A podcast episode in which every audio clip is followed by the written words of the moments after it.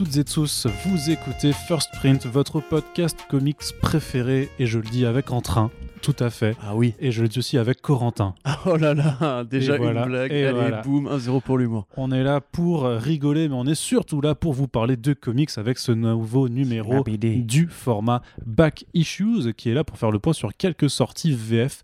Euh, ma foi, plutôt en indé, euh, vraiment, bah voilà. clairement. Et euh, j'ai envie de te dire, Corentin, euh, bonjour une nouvelle Salut. fois. Comment vas-tu Arnaud Kikou? Parce que euh, mieux vaut deux fois, un homme averti en vaut deux, ou je sais Oui. plus quoi. Oui, mais on peut tromper mille fois une personne. Mais pas mille fois Non, mille personnes. pas ça, non. Donc euh, ça ne marche continue. pas. Comment vas-tu, Corentin? Bah écoute, euh, voilà. C'est. Oui. C'est mon. Voilà. C'est pas mal. c'est et toi C'est vraiment pas mal. On essayait d'avoir un petit peu une introduction enjouée. Je crois que c'est complètement foiré. Je suis super enjoué. C'est vrai. Voilà. Je, je- je suis dans mon Happy World. D'accord. Très bien, Corentin. Écoute, Oui. euh, les, les gens se rendent compte qu'on a du mal à se lancer sur C'est cette ça. intro. Alors, avant que ça ne devienne trop malaisant, commençons tout de Allez, suite allez, par allez. aborder les quelques titres qu'on avait envie de, de vous chroniquer aujourd'hui. On vous avait livré un numéro euh, Back Issues VO il y a quelques, il y a quelques temps qu'on vous invite à aller écouter, euh, bien entendu. Et là, on est vraiment avec nos, euh, nos copains de l'édition en France euh, qu'on a envie de soutenir euh, dans la plupart des cas. hein. Achetez des BD, lisez des BD, empruntez des BD à vos potes, à des bibliothèques, je ne sais pas que n'importe où. Et Corentin, on commence avec un nouvel album pour Tank Girl Forever. Voilà, Oui. Bah d'accord. Alors là- là, Présente-moi Girl, lance. Tank Girl Forever, donc ça sort dans le label 619 euh, avec euh, les éditions Ankama. Euh, donc c'est toujours euh, Martin et Parson qui s'en occupent, mais euh, bien entendu, on ne va pas se jeter dans le bain tout de suite pour nous dire qu'est-ce que qu'est-ce que t'en as pensé. Qui est Tank Girl Petit point Wikipédia. Exactement, Allez, Corentin, notre ency- encyclopédie sur pattes. C'est à toi, lance, D'accord. lance-toi, fais- envoie-nous du rêve. Bah Tank Girl, euh, je pense que tout le monde à peu près euh, situe le, le personnage. Bah, je ne pense pas, et c'est pour ça que Ah tu oui vas nous, euh, nous expliquer qui c'est. Bah, Tank Girl, vous, voyez, euh, vous voyez Gorillaz bah, Tank Girl, c'est la grand-maman de Gorillaz, on va dire, puisque ça a été créé donc par Alan Martin et Jamie Hewlett. Hewlett, effectivement, a pas Hewlett, euh, en Angleterre, dans les années 80, à la fin des années 80. À l'époque, c'était deux euh, personnes, enfin deux, deux artistes, dessinateurs, scénaristes, etc., qui travaillaient, enfin, qui étaient à, à- à l'école ensemble, qui faisaient l'équivalent des beaux-arts, on va dire, avec leur ami Philippe Bond, et qui ont eu l'idée comme ça d'un personnage qui incarnerait un petit peu une sorte de d'avatar euh, néo-punk, on va dire, déjà longtemps après la fin du mouvement punk, enfin après l'évolution du mouvement punk, et aussi à une époque où Margaret Thatcher faisait notamment euh, bah, la guerre en fait au- à, à l'établissement des mœurs sexuelles, à la bisexualité, à l'homosexualité, etc. Et donc le personnage de à Girl la apparaît dans... précarité, quoi. Oui, non, mais ça, en l'occurrence, oui. Enfin, Margaret Thatcher, vous voyez Macron, bah voilà, vous lui rajoutez un petit peu des, des cheveux qui tendent, des cheveux qui pendent et euh, un, un génocide euh, irlandais, et c'est bon, on y est, tu vois. Donc, grosso modo, là, effectivement, Tanguy part en 88 dans le magazine Deadline, euh, va vivre des aventures euh, très inspirées par la culture rock dans une Australie, euh, un petit peu de post-monde à la Mad Max, mais en beaucoup plus parodique, en beaucoup plus bizarre. C'est un personnage qui rote, c'est un personnage qui pète, qui a beaucoup de, qui a un style vestimentaire très particulier, qui dégaine des flingues, qui est une sorte de chasseuse de primes et qui a autour d'elle tout un entourage de personnages secondaires assez, assez rigolos. Donc c'est une critique du patriarcat, c'est une critique de, de la bonne mœurs anglaise, justement, de la bonne société anglaise euh, euh, tradi- traditionnelle. Euh, ça a eu un gros succès et ça a été adapté d'ailleurs au cinéma avec Laurie Petty et Ice-T, le rappeur avec Ice Cube, qui est un autre rappeur qui a Ice dans son nom. Et euh, ça a un peu disparu au tournant des années 2000, ou plutôt ça s'est un peu réinventé. Martin, lui, voulant continuer à travailler dessus, et Hewlett, qui effectivement à l'époque avait fondé le groupe Gorillaz avec son ami Damon Albarn du groupe Blur, et bah, s'orientant vers d'autres trucs. D'ailleurs, depuis, euh, Hewlett a fait quand même très peu de BD. On a fait quelques-unes, mais Bah, très il, peu. a, il a préféré se concentrer sur un truc qui marchait beaucoup. Mieux. Ouais, c'est ça. Et puis c'est un mec qui est un peu un branleur en fait en général. Enfin, il a- non, mais ça, ça, c'est dit, salut. c'est un artiste qui a beaucoup de talent, hein, mais c'est vrai qu'il a, il a quand même peu travaillé en tant qu'auteur de BD. Il a travaillé un peu chez DC, il avait, il avait horreur de ça. Euh, il, a, il vite compris que son intérêt était justement en plus en tant que, concept- artiste ou que euh, illustrateur visuel pour le groupe Gorillaz que en tant que fan, en tant que créateur de BD. Après, il a fait le truc avec Peter Milligan et tout, mais bref, on va pas revenir là-dessus. Euh, donc Tanger a continué, a passé par plein de maisons d'édition, par plein d'équipes créatives, et finalement c'est plutôt bien positionné. euh, alors là actuellement je crois qu'ils sont chez Albatros Funny Books, la boîte de euh, Eric Powell, si je ne dis pas de bêtises. Enfin après l'éditeur a moins d'importance que, le contenu, puisqu'effectivement Martin a trouvé en la personne de Brett Parson ah, tiens, rigolo, un collaborateur de choix, puisque c'est un mec qui s'est plutôt bien approprié l'univers de Tangirl. Et là où à l'époque on était plus sur des one-shots assez courts, où il se passait un peu tout et n'importe quoi, il y avait une continuité qui était très permissive. Là, en l'occurrence, c'est plus des mini-séries en 4 numéros, dont certaines ont déjà été éditées en France par Ankama et enfin par le label 619. Et là, euh, bah, c'est une sorte de réappropriation des codes du super-héros. Tout simplement. Donc euh, voilà. Vous avez Tangirl, vous avez Jet Girl, vous avez Subgirl, etc. qui vont combattre leur ami. Il y a un euh, kangourou aussi en costume. Oui, bah le kangourou. Alors oui, alors t'as jamais eu Tangirl toi en fait? Non. D'accord. Alors kangourou, le kangourou, Bouga, c'est le petit ami de Tangirl. Ah, c'est son depuis, copain. Oui, depuis plus de 30 ans. D'accord. Voilà, ils sont ensemble. C'est très zoophile. Mais il est, il est anthropomorphe. Hein et leur histoire d'amour est très mignonne par moment. Bref, donc Bouga, le kangourou, qui est l'ami de Tangle, le petit ami de Tangirl. Donc là, voilà, il y a eu une continuité qui a été créée avec le personnage de Barney, qui est un petit peu la, copine un peu bébête euh, du groupe qui là se fait manipuler par un personnage qui s'appelle Johnny, qui l'incite à devenir une sorte de super méchante. Ils ont obtenu des pouvoirs, enfin c'est un peu euh, tiré par les cheveux. Et euh, bah, il y a baston, baston, baston. On explique un petit peu la symbolique justement de ce groupe d'amis où Tangirl généralement est la fille populaire et là perd un peu le contrôle de sa relation avec Barney pour le sous-texte, on va dire. C'est très joli, ça imite justement la fab euh, et euh, l'esthétique, on va dire, de, des BD un peu rétro d'antan. Ouais, avec bah, une forme d'imitation de papier jauni un petit peu. Sur, ouais, tout à fait, puis des couleurs euh, qui se baladent un peu dans tous les sens. vers la fin, tu trouveras justement dans les, dernières pages personnes qui jouent un petit peu justement avec les codes de Arnaud qui tourne les pages et qui met le micro pour que vous entendiez bien, c'est merveilleux, putain, quelle mise en abîme. vous trouverez justement des, des, expérimentations que s'autorise personne avec les scènes d'action.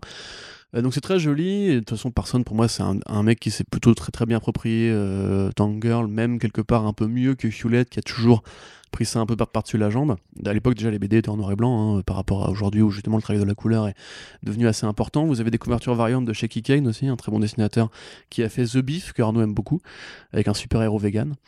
Et euh, voilà, après moi, je suis un peu déçu, grosso modo, par la BD elle-même, parce que ça raconte pas finalement grand-chose.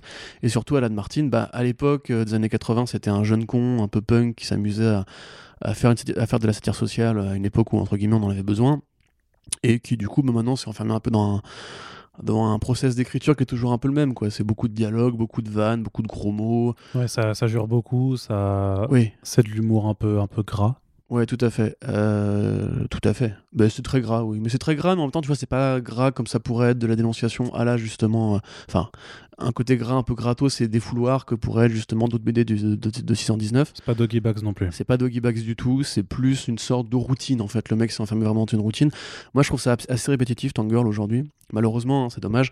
Pour ceux qui, qui, ne connaissent pas et qui voudraient se faire une culture un petit peu euh, sur ce personnage-là, qui bah oui, quelque part, comme je le disais, précède un petit peu Gorillaz et, euh, une utilité sociale. Je veux dire, à une époque, euh, pour ceux qui ne le savent pas, il y avait des, clubs. Euh, des clubs lesbiens en Angleterre dans les années 80 où justement il y avait des tank girls parties en fait puisque le personnage a été un peu embrassé par la culture des riot girls donc des groupes de punk féminins et par la culture lesbienne parce qu'effectivement c'est une nana qui est pas forcément tout à fait hétéro et puis qui sort avec un kangourou donc tu peux t'imaginer qu'il y a une critique de l'hétéronormalisme l'hétéronormalité euh, donc voilà, ça reste plutôt cool à lire. Par contre, vraiment, c'est pas le truc euh, qui, va réinventer le personnage en 2021. Euh, mais ça fait le taf, et puis ouais, cette espèce d'effet un petit peu à la Hip Hop Family Tree, X-Men Grand Design, pour les amateurs de rétro, c'est plutôt cool. juste un petit truc, les traductions sont pas forcément très évidentes. Il y a des traductions qui sont vraiment reprises du, au, mot à mot, tu vois. Et parfois, ça fait même des, petits contresens, comme par exemple, euh, dans la VO, à un moment donné, un personnage dit euh, I'm shitting in my boots. Donc, tu vois, grosso modo, je me chie dessus. Et là, c'est traduit par je me chie dans les bottes. Sauf que chie dans les bottes, c'est un autre sens en français, tu vois. Donc là, c'est des petits. C'est quoi? Quand euh, tu dis que quelqu'un te chie dans les bottes, c'est qu'il te manque de respect. C'est un truc de l'armée, en fait.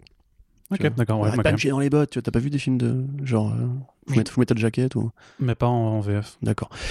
Et ben voilà, Arnaud, tu as appris une expression idiomatique française merveilleuse. mais ce que vraiment, c'est que j'aime bien, c'est voilà, c'est que je m'instruis en, en, faisant même ce podcast. euh, et donc ouais, du coup, il y a pas mal de trades qui sont un peu justement trop trop mot à mot. Euh, mais c'est compliqué évidemment parce que c'est un langage qui est très fleuri, qui est très imagé, donc euh, voilà, on, on pardonne. Moi, je dirais, voilà, si vous voulez un petit peu découvrir Tangirl, là, justement, c'est du super-héros, donc c'est peut-être plus perméable pour ceux qui vraiment auraient pas les, notions. Mais c'était déjà un peu le cas avant. Hein. Il y avait, euh, je crois que c'était Action Alley, où il y avait justement déjà une, appropriation des codes et des, des films de la Seconde Guerre mondiale et de la, de la nazi-exploitation où il y avait justement plein de nanas à poil qui montaient les nazis, grosso modo. Donc c'était un petit peu euh, comme ils faisaient la Louve, etc. Arnaud, euh, anecdote? Tu veux pas la mais non, non, je la, je la raconterai Une fois, il est version un DVD. Bref.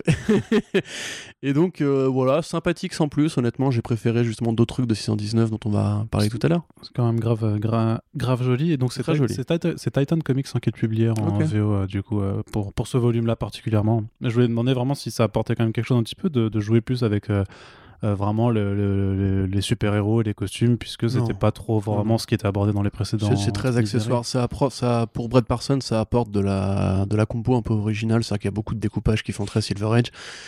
Euh, c'est des jolis costumes et tout. Par contre, le scénario est tout à fait. Euh, enfin, c'est allégorique comme d'hab. Grosso modo, c'est juste pour avoir de la baston.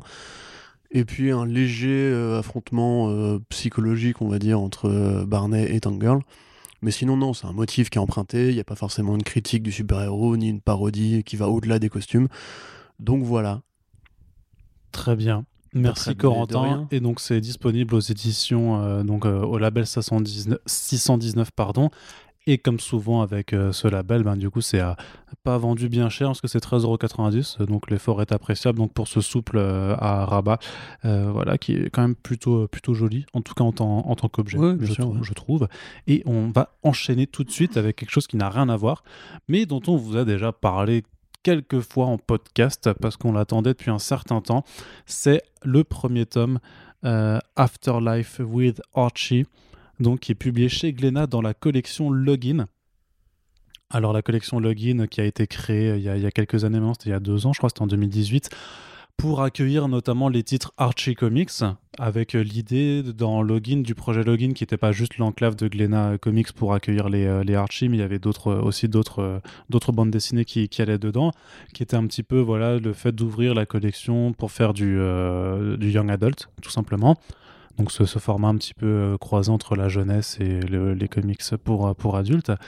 Et euh, c'était des albums plutôt grand format, qui étaient en souple notamment, qui étaient proposés à un prix assez accessible, mine de rien. C'est pour ça que moi je me rappelle à l'époque que j'avais beaucoup apprécié le fait de voir débarquer notamment dans cette collection le Archie de Mark Wade et Fiona Staples, en tout cas Fiona Staples qui est illustré au début également le Betty and Veronica de Adam Hughes, ou encore Jughead de euh, Erika Anderson, et cet auteur du coup qui, qui avait fait euh, qui avait fait aussi Squirrel Girl, et du coup je l'ai plus, je sais plus c'est Eric Norton je crois. Enfin bref, voilà. Oui, je, suis euh, pris à mon propre piège de ma mémoire, je ne vais pas euh, généralement infaillible. enfin, tout ça pour dire que ce qu'on attendait beaucoup, par contre, quand on a su que Glenna allait faire euh, les, les, les, titres Archie Comics, c'était notamment à l'époque où Riverdale, c'était la saison 2 seulement. Il y avait Chilling Adventures of Sabrina qui avait été annoncé. Et donc on attendait forcément euh, deux titres particulièrement qui découlent d'un imprint euh, qui s'appelle Archie Horror, donc une déclinaison horrifique euh, de l'univers de, cet éditeur. Sachant qu'à l'époque c'était même Archie's Madhouse quand ça a commencé. Mm. Sachant que Archie Comics, grosso modo, dans, l'univers, voilà, ça, reste du comics de patrimoine, c'est un univers de, bourgade américaine bien propre sur elle, très, très bon enfant, où on suit les tribulations amoureuses de voilà d'un rouquin voilà, qui, dont le cœur balance entre euh, euh, la blonde, une brune et une euh, blonde. voilà, une, brune et une blonde, donc Véronica la brune et Betty la blonde. Et cette réinvention en termes d'horrifique avait notamment deux volets très intéressants. C'est d'une part bah, Chilling Adventures of, Sabrina, qui était vraiment une réinvention très noire euh, et euh, qui prenait vraiment le côté euh, très sorcière, sorcière de Salem, tout ça, pour réinventer cet univers de, de l'apprentie sorcière, et qui a donné la série Netflix qui s'est désormais achevée. Et à côté, il y avait en fait un titre qui l'avait précédé historiquement, c'était Set Afterlife with Archie, donc de Roberto Aguirre Sagaza et Francesco Francavilla.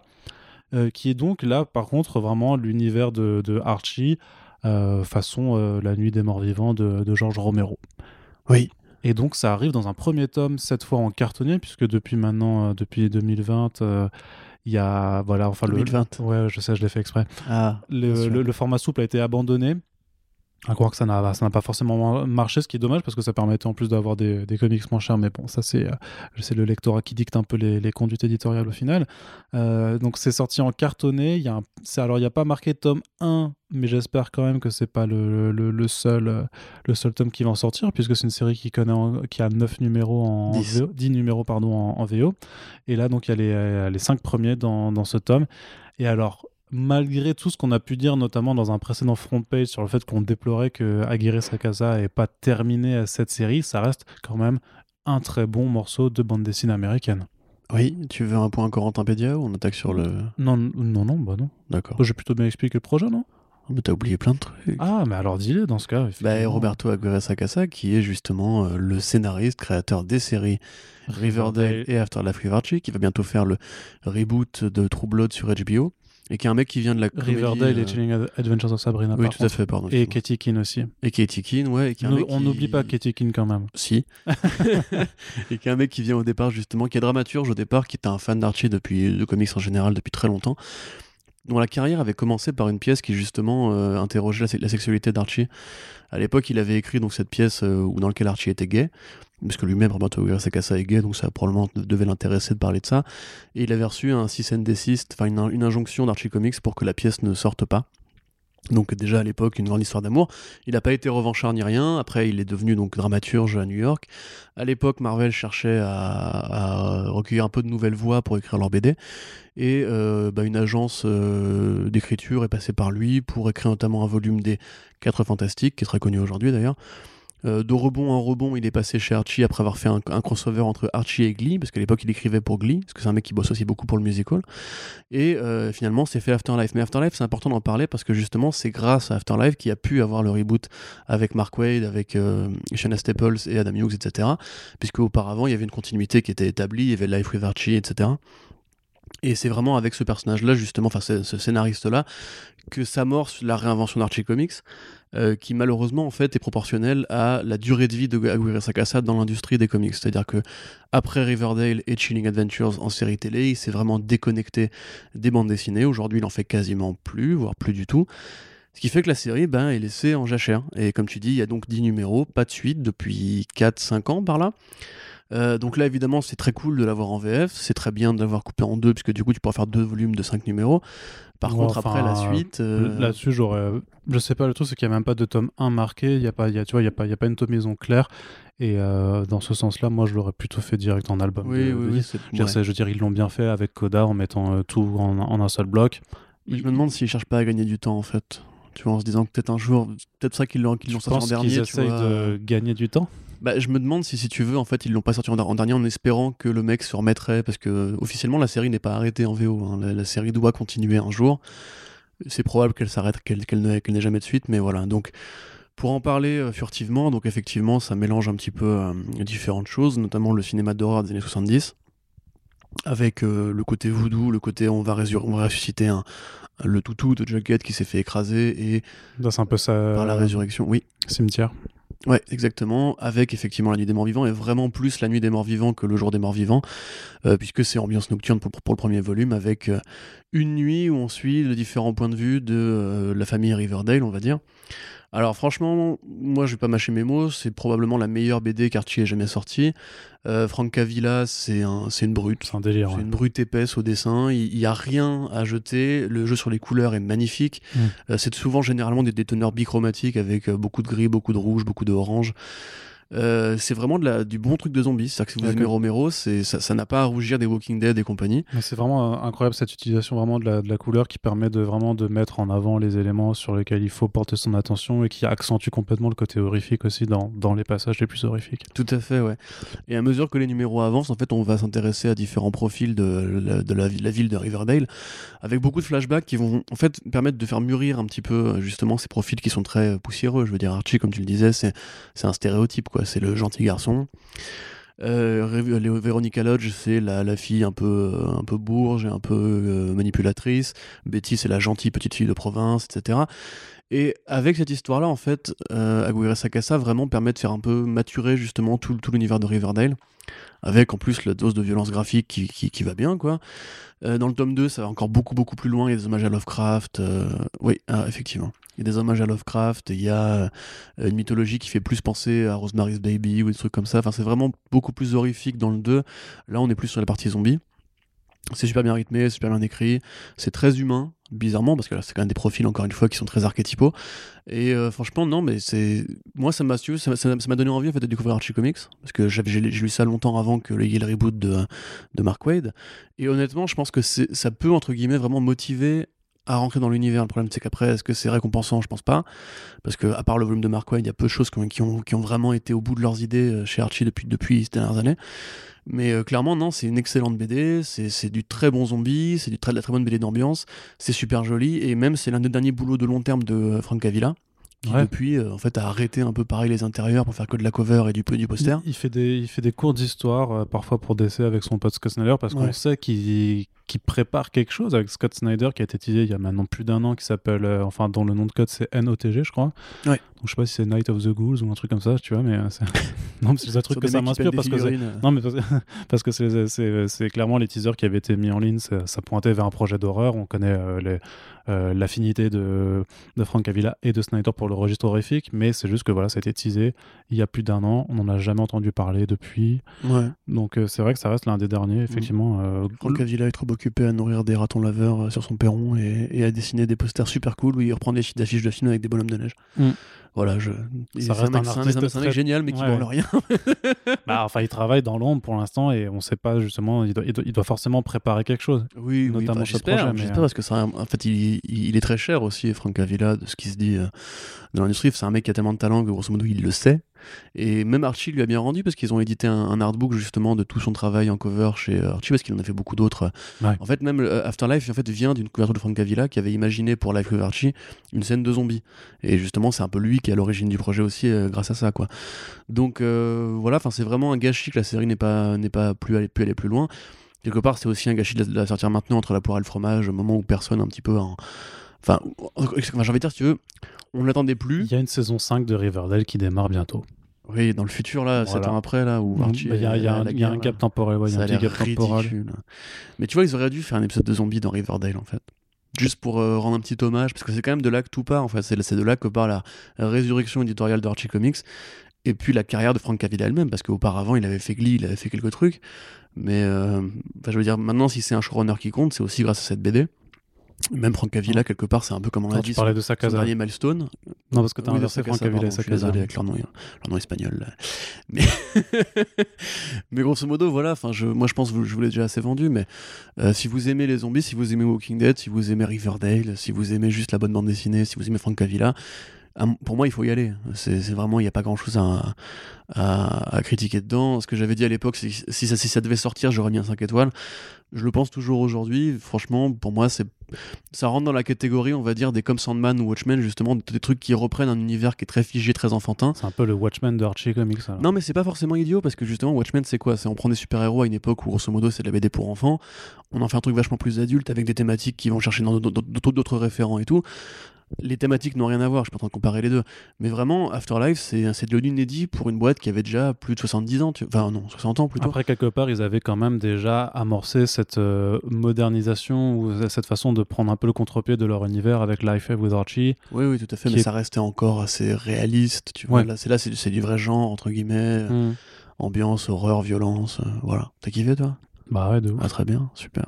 Non, non, mais il y a- y a- ça, ça va être compliqué de, de rajouter quoi que ce soit après, après ton exposé, mais qui est, qui est vraiment. euh, juste sur, moi, je, je dirais juste sur le côté, euh, je suis fan de films d'horreur, fan de zombies, fan de Romero, fan de ces ambiances. Et oui, c'est bien écrit parce que les rapports humains sont. Enfin, c'est pas, c'est pas, un, pas un, film euh, avec euh, 3 euros de budget, des acteurs qui savent pas jouer et des lignes de dialogue complètement éclatées. Tu vois, ils sont plus stupides les uns que les autres. Les gens font.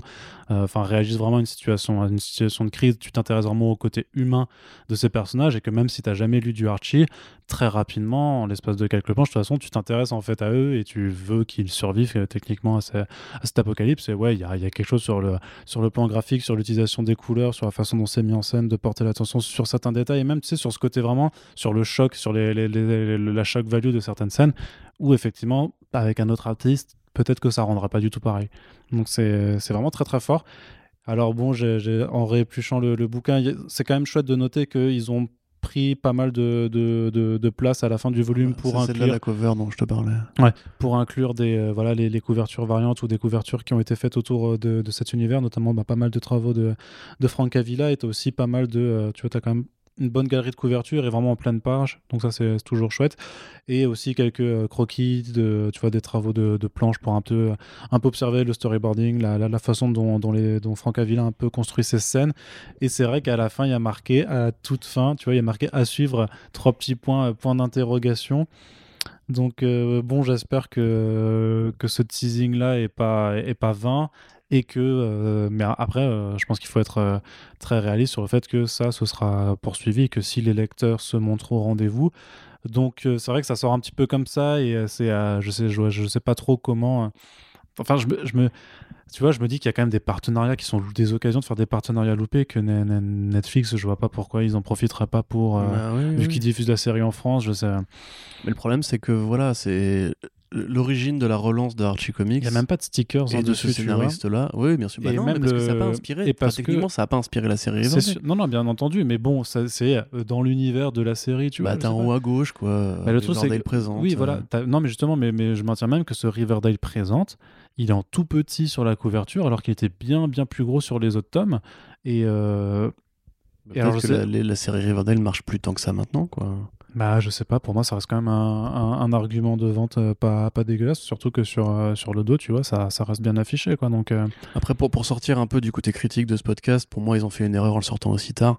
Je pense vraiment qu'ils ont, ils se sont dit, gagnons du temps, enfin, laissons aux, équipes créatives le temps de continuer la série pour être sûr qu'elle aura bien. La priorité, c'était plutôt Chilling Adventures of Sabrina ça c'est sûr, puisqu'ils l'ont, ils l'ont quand même sorti il y, a, il, y a, plus d'un an maintenant, enfin il y a un an maintenant. Ils l'ont pas sorti au moment de la saison 1 de Chilling Adventures. Non, mais moi je me rappelle très bien de, d'un rendez-vous que j'avais eu où, euh, où c'était quand même, quand même dans les plans à partir du moment où, où la série avait été annoncée. Euh, Olivier Jalabert avait déjà euh, l'idée logique de, de, le publier. Donc après, je sais pas si ça a pris plus de temps que prévu, si les, les discussions avec l'agent de, de, Archie, je sais pas ce que ça a donné, si d'abord il voulait d'abord tester les produits d'appel directement liés à Riverdale, euh, notamment avec le, le, Archie euh, normal, on va dire, puisque techniquement, c'est quand même ce qui s'en rapprocherait le plus euh, par rapport au, Archie, par rapport à Riverdale. Et, mais oui, il y, a eu un coche de coupé quand le, le Chilling Adventures est sorti six mois après les, débuts de la saison 1, quoi. Donc mm. ça, c'est sûr. C'est bien dommage, mais bon, après, nous, on n'est pas forcément agent marketing, juste, voilà, ça, c'est de la Ouais, c'est ça, le truc, c'est que là, on, critique la stratégie édito de, de Glenna là-dessus, euh, sachant qu'il y a aussi, tu sais, il y a aussi un gros problème, c'est le, bah, tout le changement de, de, prod, du fait de pas d'annuler le, le, le sou pour repasser en cartonné, de rééditer les premiers tomes en cartonné, tout ça, parce que finalement, ça, ça ne fonctionnait pas. Je suis content qu'il le fasse en cartonné, celui-là, pour le coup. Hein. Ouais, non, mais c'est un, un, beau tome, il y a, y a, du vernis sélectif et tout sur le titre, mm, sur mm, euh, les tombes et tout, donc c'est un, un beau produit, c'est 14 euros donc c'est franchement c'est pas c'est pas ultra euh, pour euh, du, du, comics. Rush. Cher. Ouais. Voilà. Parce que Resh c'est autre chose. C'est genre une surface qui est un peu de rue. Oui, c'est vrai aussi. Non, mais après, ça, c'est ma prononciation alsacienne. J'aime bien te faire chier. On va, on va, on va dire que c'est ça. Donc, ça reste malgré tout de la très très bonne lecture. Donc, euh, si vous avez envie de, de mettre quelques, quelques deniers là-dedans, nous, on vous le recommande de toute façon complètement. Et on continue du côté de Glénat avec une autre sortie plus imposante qui est Adventure Man de, euh, de Matt, Fraction et, et Dodson donc de Terry Dodson, euh, avec euh, voilà Rachel pour euh, pour la mise en, couleur. Et donc c'est donc c'est une série qui a eu quatre numéros publiés d'abord chez Image Comics mais c'est un projet clairement qui vise sur du plus long terme mais ça on va y revenir puisque clairement c'est ce n'est que l'introduction d'une plus longue saga. Mais il faut savoir que voilà Terry Dodson c'est aussi quelqu'un qui met du temps pour pour dessiner pour faire des planches intérieures. Donc on le voit pas on voit on le voit pas tout le temps. Et puis il alterne entre les trucs indé et la, la, production pour le mainstream. Donc à noter aussi que c'est pas non plus un Glénat Comics en tant que tel. On voit vraiment, alors on va pas refaire une critique là-dessus parce que c'est pas le but, mais que le label Glénat Comics pur et dur va vraiment se concentrer sur des récits vraiment très typés comics, euh, on, va dire ça, comme ça, mais qu'il y a vraiment une volonté clairement de l'éditeur de sortir euh, certains projets dans d'autres registres et, ça passe aussi par un changement de format. C'est quelque chose dont on va parler de plus en plus euh, cette année. Et Adventure Man, du coup, voilà, donc c'est un très gros album, bien plus grand que ce qu'on a l'habitude de voir dans la production habituelle. Euh, donc grand format, euh, là aussi euh, du vernis sélectif partout pour, pour que ça brille un petit peu. C'est très très très très très très joli. Mais Corentin n'est pas convaincu par cette histoire qui est un hommage du coup au récit pulp avec justement cette mise en abîme dans un univers donc d'un Adventure Man qui est en fait une, série de romans, euh, de romans donc euh, vraiment type pulp, tout ça, avec voilà Adventure Man et toute sa clique qui affronte le, euh, le, baron, le, baron cauchemar. Non, c'est plus, plus le baron cauchemar? Non, je sais plus. J'ai plus le titre en, VF, mais voilà, et ça en grosso modo des nazis, hein, tout simplement. et, le truc, c'est que le dernier bouquin se finit sur un cliffhanger avec supposément Adventure Man qui meurt et ce qui frustre un petit peu du coup un, un jeune lecteur dont la maman tient une bibliothèque. Arrive un jour donc euh, une librairie, tu veux dire Une librairie, pardon. Oui. Arrive. je raconte très mal en fait. Euh, je, raconte très très mal euh, les. c'est très bien ça. J'étais intéressé à continuer. Donc arrive donc voilà Claire O'Connell qui donc qui est cette mère de famille qui a des problèmes d'audition, qui voit une dame arriver un jour dans, dans sa librairie, lui passe un bouquin et bah, qu'est-ce que c'est? Bah, c'est un, un, tome inédit des aventures d'Adventure Man, mais qui a, a l'air en, en, fait de montrer que ces récits en fait euh, prennent part dans le monde réel et donc euh, fiction et réalité vont se mêler alors que justement les, euh, méchants de cet univers de fiction commencent à vouloir bah, revenir en fait dans le monde réel et bah, accomplir leur triste besogne alors que justement Adventure Man va un petit peu se réincarner quelque part dans le personnage donc de Claire. Voilà.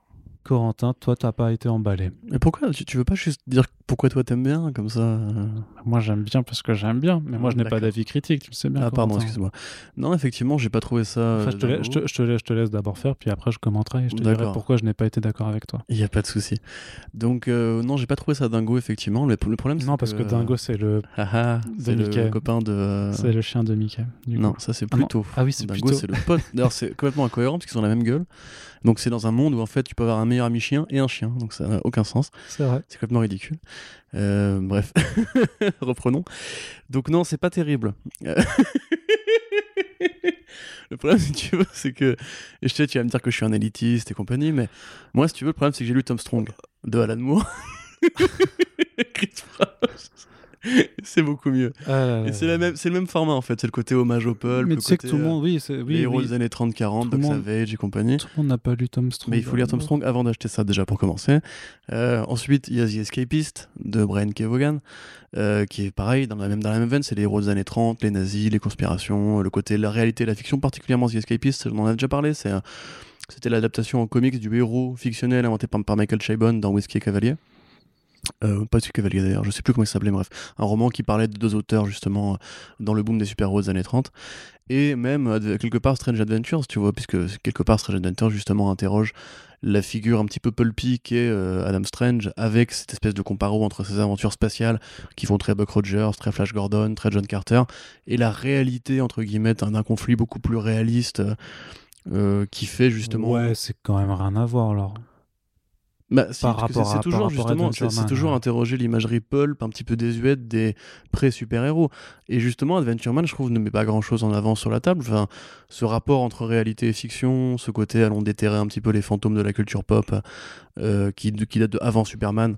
C'est pas... Je l'ai déjà lu et en l'occurrence, les, les, personnages principaux m'en jaillent pas du tout. La mère euh, c'est triste à dire, je trouve qu'elle a très peu d'intérêt par rapport aux autres héroïnes de la bibliographie de Matt Fraction, particulièrement euh, les héroïnes de November et même euh, par rapport à l'héroïne de Sex Criminals.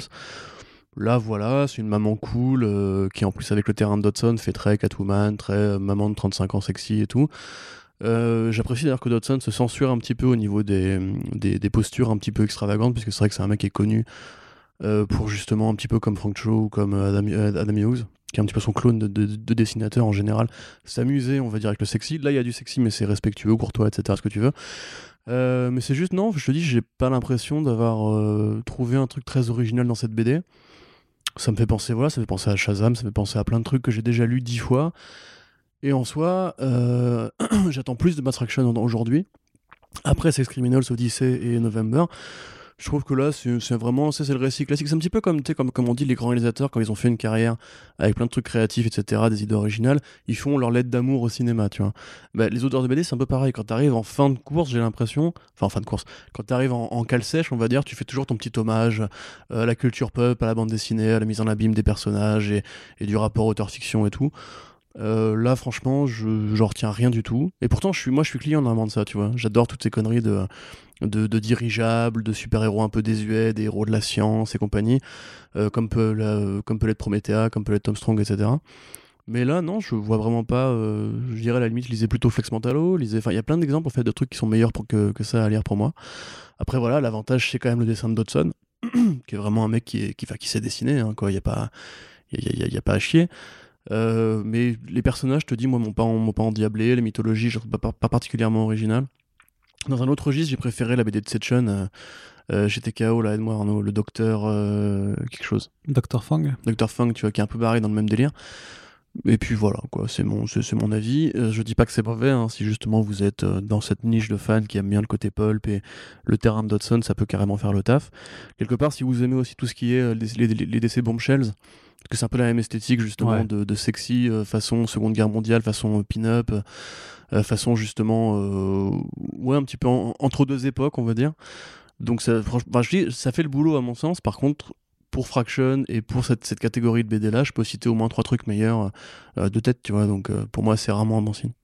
C'est que c'est pas que ça se contente, ça se contente pas que de vouloir euh, réinventer ou de moderniser, enfin de moderniser les, les héros du peuple, mais aussi de les, de les, réinventer et de sortir en fait des clichés qui avaient d'écriture des personnages à l'époque justement de, de, de, ces aventures-là. Donc le, le, fait justement que ce soit, enfin Adventure Man justement, c'est enfin c'est le prototype de l'aventure de l'aventurier masculin, très très beau, très musclé, qui, qui a qui tout réussi, qui là devient du coup une femme. Alors certes, qui a ce, un peu ce syndrome euh, Terry Dodson de, la Catwoman. Euh, sûr tout rapport, mais qui a un handicap malgré tout, qui n'est pas forcément le plus représenté. Et notamment, et c'est un peu dommage de le retrouver que, euh, et je ne spoil pas non plus, mais dans, plutôt dans la deuxième partie du volume, de voir que euh, cette réinvention va se poursuivre notamment parce que euh, donc Claire est en fait une fille adoptée parmi euh, en fait une famille où il y a six autres filles adoptées.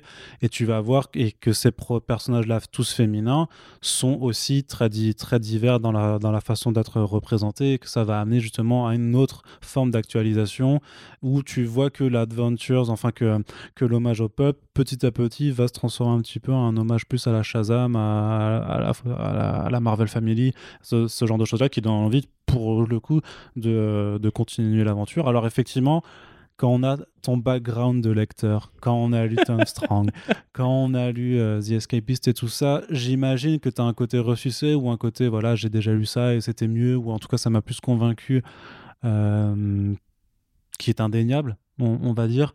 Euh, je vais pas, je vais pas commencer à me battre avec toi sur euh, sur Alan Moore, c'est sûr. Et en même temps, tu vois, c'est pas parce que Alan Moore a écrit Swamp Thing, c'est pas parce que Alan Moore a fait Tom Strong, c'est pas parce que Alan Moore a fait Watchmen que il euh, n'y a pas d'autres personnes qui peuvent écrire des bonnes histoires aussi sur ce registre. Et en l'occurrence, après, je, je t'avoue que là, je suis pas du tout d'accord avec toi sur le fait que Claire n'est pas intéressante. Moi, je la trouve super intéressante aussi honnêtement, des mères de famille. Non, mais c'est con aussi, tu vois, mais en vrai, des personnages féminins qui sont des mères de famille, qui ont un gosse à gérer, qui ont ce genre de, de problèmes de, de tracas du quotidien, ou en plus, quelque part enfin c'est c'est pas comme si euh, on le mettait en avant son, son, son, c'est con tu vois mais son problème d'acoustique c'est ça a un réel impact après dans l'histoire. Enfin c'est utilisé à bon escient tu vois c'est c'est pas juste bon bah on a mis une sourde une personne qui est malentendante une personne qui est sourde juste pour pour un principe comme ça on peut dire ouais je l'ai fait regarder non ça, ça du coup c'est à la fois utile dans, dans, sa vie, dans la façon dont elle vit, puisque notamment quand tu vis dans une énorme ville, euh, bah ça te, le fait de, vraiment d'être coupé des sons, ça lui permet d'avoir en fait la sérénité dont elle a parfois besoin. Ça c'est un truc très con, mais à une scène de repas où tout le monde est en train de discuter, ça la saoule, ça lui permet un peu de s'échapper euh, sans le faire exprès, tu vois. Enfin, euh, et, en l'occurrence. Elle enlève ses prothèses auditives euh, pour ne pas entendre les. Ouais, c'est ça. Et, en l'occurrence, à, d'autres moments, ça aura un impact même dans, dans, des scènes d'action. Donc, euh, je trouve que c'est assez malin, assez habile de pouvoir aussi mêler ce genre de, de, thématiques dans un registre où clairement, c'est pas souvent envisagé. Et surtout, où en général, les personnages qui ont ce genre de, d'handicap, en fait, sont clairement second plan. Moi, je me rappelle très bien d'Arc de de Bad Girl ou de dans, dans, le mainstream il y avait même une série que Guy Simon avait faite euh, c'est euh, dessiné par Freddie Williams 2 euh, qui était vraiment un, un, truc avec un ensemble de personnages qui était qui, qui était une sorte Secret de Six? Non non non non ça ça avait rien à voir euh, bon, je, ma mémoire me joue encore des tours, mais grosso modo, il y avait aussi des personnages voilà, qui étaient euh, très divers et très handicapés, mais grosso modo, le handicap, c'était toujours quand même, c'était jamais le personnage principal, tu vois. Alors, je dis pas que c'est bien parce que euh, il y a ce type de, de, de handicap qui est représenté. Par contre, à mon sens, ça, ça, ça a quand même son intérêt de, de le voir autant mis en avant et autant exploité. Je trouve qu'au niveau de l'histoire, ça, enfin, tu te plais à suivre vraiment le, le côté. On, comme dit, je suis pas expert comme toi là- là-dessus, mais pour moi, je trouve que c'est bien foutu. Vraiment, la façon dont tu, tu te rends compte aussi. La façon dont, dont Matt Fraction aussi questionne en fait ce que c'est quoi la mort d'un personnage de fiction, tu vois. Qu'est-ce qui fait vraiment Est-ce que c'est parce que tu lis la mort d'un personnage de fiction qui, qui va, va réellement crever ou est-ce que c'est parce que tu vas oublier en fait C'est parce que tu sais, bah t'as as, peut-être lu plein de bouquins quand t'étais gamin avec des héros qui vivaient, qui mouraient ou je sais pas quoi. Il y en a dont tu te souviens encore même s'ils étaient morts dans leur propre récit, alors qu'il y en a d'autres qui vivaient encore peut-être, mais que tu as complètement oublié, tu vois. Et j'aime bien cette façon d'interroger, euh, de savoir en fait qu'est-ce qui fait, qu'est-ce qui est vraiment, euh, ouais, à quel moment vraiment un personnage de fiction disparaît réellement, tu vois. C'est est-ce que parce que le narrateur l'a décidé ou parce que en fait son public l'a oublié. Et euh, voilà, c'est ce genre d'interrogation qui, qui personnellement me plaint, me plaît, me plaint. Euh, et par contre, vraiment, alors, par contre pour le coup. Big up vraiment à Glenna sur le format parce que euh, je suis assez persuadé que euh, C'est joli, la tranche est très jolie en plus.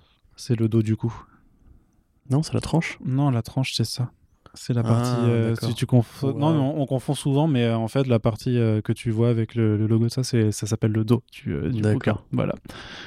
Bah Merci, Alors, bah alors, Corentin, on lit, des com- on lit des comics, mais on n'est pas foutu de savoir ce que c'est. Alors, il y a la couverture, le dos, la quatrième de couverture et la tranche. Voilà, je te ferai une petite leçon un jour si tu veux. Ça me fait plaisir. Une petite masterclass. Euh, non, mais je veux dire, euh, je suis persuadé vraiment. Je vais et, euh, prendre le cul, toi. Mais viens. je, suis, je suis assez, assez client le- du, du fait du- de la variation du format du bouquin pour réussir à l'exporter un petit peu en dehors du rayon comics pur et dur. Parce qu'effectivement, un Adventure Man, en termes de récit d'aventure, en termes de dommage au code pulp, mais même euh, parce Oui, que ça raconte ça. C'est cette niche de gens qui aiment bien la BD steampunk et tout. y a- Ouais, voilà, c'est ça. Ah oui, En l'occurrence, c'est plus dieselpunk, mais il y a, il y a Ouais. vraiment du, les lunettes, les grandes écharpes et tout. Voilà, je pense que c'est clairement quelque chose qui, qui peut euh, vraiment trouver sa place en dehors du rayon comics et qui, qui peut intéresser d'autres lecteurs. Et euh, en plus, le truc, c'est qu'il y a vraiment il y a un historique aussi entre les Dodson et, euh, et Glénat, parce qu'ils ont fait notamment le Red, euh, qui était scénarisé par Xavier Dorison, qui était un récit de- donc d'espionnage, euh, qui avait été d'abord publié en deux albums chez Glénat avant d'être exporté chez Image Comics.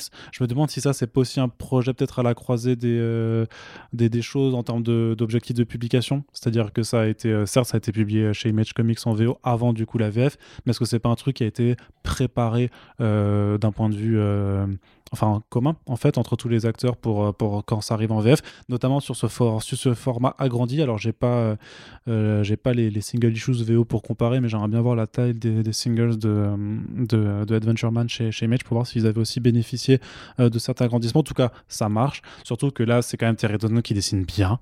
Euh, Oui, qui oui, se non, fait sûr. grave plaisir euh, sur la composition, qui remplit ses planches euh, de ouf. C'est vraiment très, très, très, très, très joli. Euh, toute la- tout le premier segment qui est vraiment. en fait, avant que tu te rendes compte qu'on est en train de lire les histoires d'Adventure Man, t'es vraiment dans ce genre de récit pulp. Je trouve que ça fonctionne hyper bien, ça explose, ça, ça vibre, il y a, y, a, y a tout, il y a de, de l'action. Ça, ça, vraiment, ça se renvoie très bien. L'hommage est vraiment réussi. Donc, euh, très content. Alors, bon, on attendra la suite du coup en, en VO qui n'a toujours pas, toujours pas démarré, mais là-dessus, il y a vraiment un tome 1 et clairement, c'est un, truc qui appelle à une suite. Donc, euh, moi, par contre, effectivement, je recommande. Si vous n'avez pas lu euh, voilà, tous les autres Sinon, trucs, je pense que ça apporte. Je pense que ça, voilà, mais moi je, je pense que ça apporte quelque chose, que c'est pas, c'est pas. Non, mais je, je suis pas en désaccord avec tes arguments, juste moi, les personnages m'ont m'ont pas accroché. Et puis vraiment, je te dis, je, je, je- je peine à trouver un petit peu. Alors effectivement, il y a ce côté la surdité. D'ailleurs, ça me fait penser, il y a un, il y a un super-héros, enfin une personnage, un personnage dans Daredevil qui est euh, atteint de surdité. Tu sais, je sais plus comment elle s'appelle, ça m'énervait, mais il y a eu des romans graphiques de Bendis et Mac euh, sur le sujet qui étaient hyper- jolis à regarder, toi aimes bien la vie de Mac d'ailleurs. Mais non, sinon à part ça, vraiment, euh, je suis pas en train de dire que c'est de la merde. hein. Je dis juste que si tu veux, moi, ça m'a pas accroché. C'est pour ça que je vais pas forcément en parler et que je voulais que tu juste tu déroules ton truc, mais tu m'as interrogé donc je te réponds, espèce de gros bâtard. tu peux attaquer maintenant, Arnaud. Ouais, je voulais juste dire donc que c'est euh, disponible chez chez ça coûte euh, donc 19,95€, donc euh, 20 balles pour un album comme ça, un très joli album. Ma foi, je trouve ça plutôt correct. Et donc, euh, on va continuer avec alors un autre ouvrage qui est sorti chez Delcourt, voilà, qui a voilà quelques sorties indé comme toujours, hein, qui, qui continuent. donc on avait parlé par exemple d'Undiscovered Country il n'y a pas si longtemps. On avait parlé de la réédition du, du Moby Dick de Bill Sienkiewicz. Et là, on s'intéresse à un titre qui s'appelle Folklore. Donc c'est le premier tome d'une série qui a été qui a été publié chez Boom Studios, donc l'éditeur indépendant qui est un peu en train de devenir le nouvel Eldorado, le, nouveau Image Comics, en tout cas en termes d'image, clairement, et sans, sans, jeu de mots, c'est euh, vraiment avec de nombreux projets comme euh, Once and Future, qui a aussi été publié chez Delcourt, euh, comme We Only Find Them When They're Dead, euh, qui arrivera bientôt chez iComics, comme Something is Killing the Children, qui est chez Urban Link. Voilà, c'est pas mal de titres qui, qui littéralement ont explosé, qui ont réussi à, à beaucoup trouver, à trouver un lectorat assez conséquent. Et donc, Folklore, c'est une série qui est écrite par Matt Kint.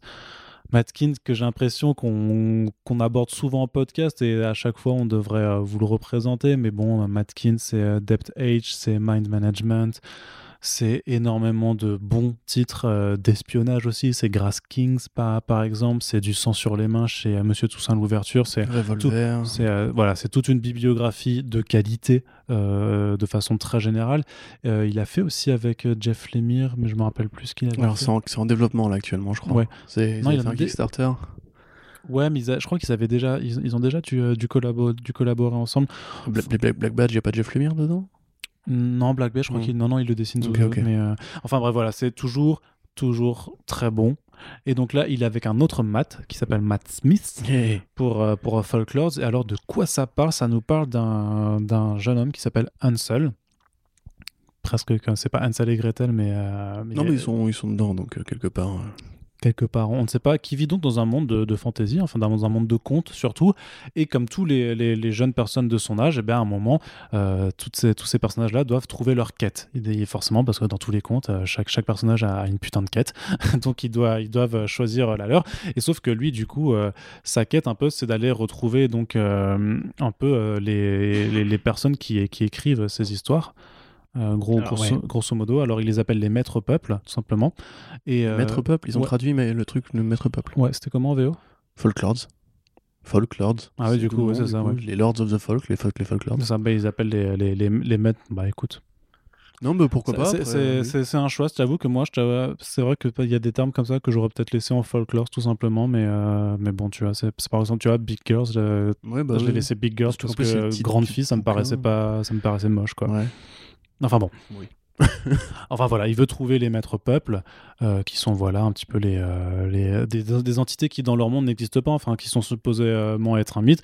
Et sauf qu'arrive euh, l'ordre des bibliothécaires, qui est un peu la, la grande faction armée qui, qui, dirige un peu le, ce, ce royaume-là, qui leur disent non mais en fait c'est mort, vous vous allez pas chercher les maîtres peuples et de toute façon bah, cette année on annule toutes vos quêtes et on va vous, vous les attribuer et du coup ils se retrouvent avec un truc tout pourri. Et bien entendu euh, il va se rebeller et partir donc euh, à la recherche de ses maîtres peuples en explorant son monde, ce qui va l'amener à aller à la rencontre de plusieurs détournements en fait des, figures des, contes de fées pour ensuite aller un peu voir bah, qui sont ces maîtres peuples et vers quoi ça va les mener. C'est euh, là aussi clairement, comme pour Adventure Man, un tome qui est introductif, dont on suppose que la vraie aventure démarre par après. Et malgré tout, malgré tout, bah, ça mérite votre attention, puisque Corentin va vous expliquer pourquoi c'est une très très chouette lecture. C'est une très chouette lecture, ouais. Alors, Merci Corentin. Bah, Alors ensuite. Allez, salut. Euh, non, non, c'est bien. Enfin, grosso modo, si tu veux, c'est intéressant parce que justement, ça prend à l'envers, en fait, le, un, mythe qui est très écrit justement dans la, la littérature de fantasy, qui est généralement le fait qu'un héros va découvrir un monde de fantasy, tu sais, un héros qui part d'un monde normal, qui parfois a des rêves qui euh, le mènent vers cette, euh, cet endroit mystique que serait justement. Voilà. Oui, c'est vrai que j'ai oublié de le préciser parce que Ansel rêve de notre réalité. Voilà, c'est ça. Et du coup, en fait, ça prend à l'envers ce, stéréotype, on va dire, de fiction, un petit peu genre le placard qui mène vers Narnia, etc., ou même les œuvres de Stephen King, euh, qui, avec l'arbre monde et compagnie. là, en l'occurrence, effectivement, Ansel, lui, justement, voit notre réalité depuis qu'il est tout petit et euh, bah, quelque part euh, bricole un petit peu des éléments qu'il voit dans notre réel à nous. Donc c'est lui qui est un peu décalé par rapport au contexte fantasy et pas l'inverse en général où justement il arrive parfois dans des univers de fiction mais même euh, Je pensais à ça, le truc, la Miss Peregrine et les enfants particuliers, des trucs comme ça, justement, où on sait qu'il y a une sorte d'enclave sur le bizarre et sur le fantastique, où un héros d'un monde normal va se retrouver projeté. Donc là, y a même ça, prend ce code-là et ça le pousse à fond, puisque justement, comme tu dis, il y a ce côté, ils vont faire une quête, et juste avant, ils ont une sorte de balle de promo, donc tu les vois qui vont euh, boire une petite bière avec les copains. Euh, il y a toute une espèce de mécanique sociale qui a, qui amorcé avec les gnomes qui seraient des minorités ethniques, avec les trolls qui seraient justement des passeurs, un petit peu les employés municipaux, des boulots que personne ne veut faire, etc. Euh, ça prend tout le côté en fait littérature de young adult et ça le ça l'utilise bien. Et ça joue avec les stéréotypes des œuvres de fantasy le côté quête effectivement le côté une fois qu'on a fait la quête il faut qu'on revienne au, village pour devenir soit des forgerons soit des paysans soit des boulangers etc enfin en fait c'est vraiment un récit d'aventure un récit d'apprentissage très conventionnel mais qui a l'intérêt justement de décaler le propos en prenant le monde de fantasy comme la normalité et euh, le nôtre à nous comme entre guillemets, en un mot, la normalité. Donc là, euh, c'est bien fichu, la fin est assez désarçonnante. C'est un peu le reproche que moi j'aurais à faire, c'est que je trouve qu'il aurait peut-être pu s'autoriser de faire un numéro de plus, parce que là c'est une mini en 5 qui est éditée euh, dans le volume, euh, alors que justement il y aurait eu la place de peut-être pousser un peu plus loin le délire. Vous avez un narrateur par exemple qui introduit chaque numéro, euh, qui a l'air lui-même aussi paumé que nous en fait. Alors c'est pas c'est pas le héros, c'est pas c'est pas non plus euh, l'un des personnages entre guillemets principaux de l'intrigue. Et il y a ce, petit côté les orphelins les, orphelins Baudelaire pour ceux qui ont vu le film. J'ai pas vu la série. Hein. Pour ceux qui ont vu le film où justement l'écrivain Lemony Snicket arrêtait des fois le récit, on, on, le voyait lui derrière sa machine à écrire et tout.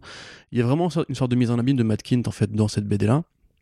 Et en fait, une mise en abîme du rapport justement auteur-fiction, du rapport entre l'histoire qui s'écrit toute seule, un petit peu comme dirait justement notre ami Alan Moore, euh, dans un truc qui va justement interroger des codes très, très écrits, très figés de narration.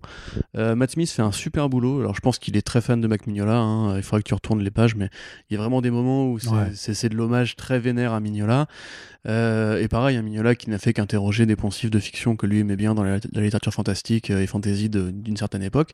C'est vrai que l'ogre, les, les, les, gnomes et tout ça. Oui, mais il y a, des scènes où ils, sont, où ils sont près d'une cheminée verte, où c'est vraiment l'éclairage Mignola 101 et tout. Je me demande même si Matt Smith n'a pas fait du, du, du Hellboyverse ou quoi, mais euh, je trouve ça super agréable en tout cas, et effectivement, ça a ce côté léger, de pas forcément trop se prendre la tronche avec euh, une création d'univers, un world building qui, qui serait trop intense ou trop vénère.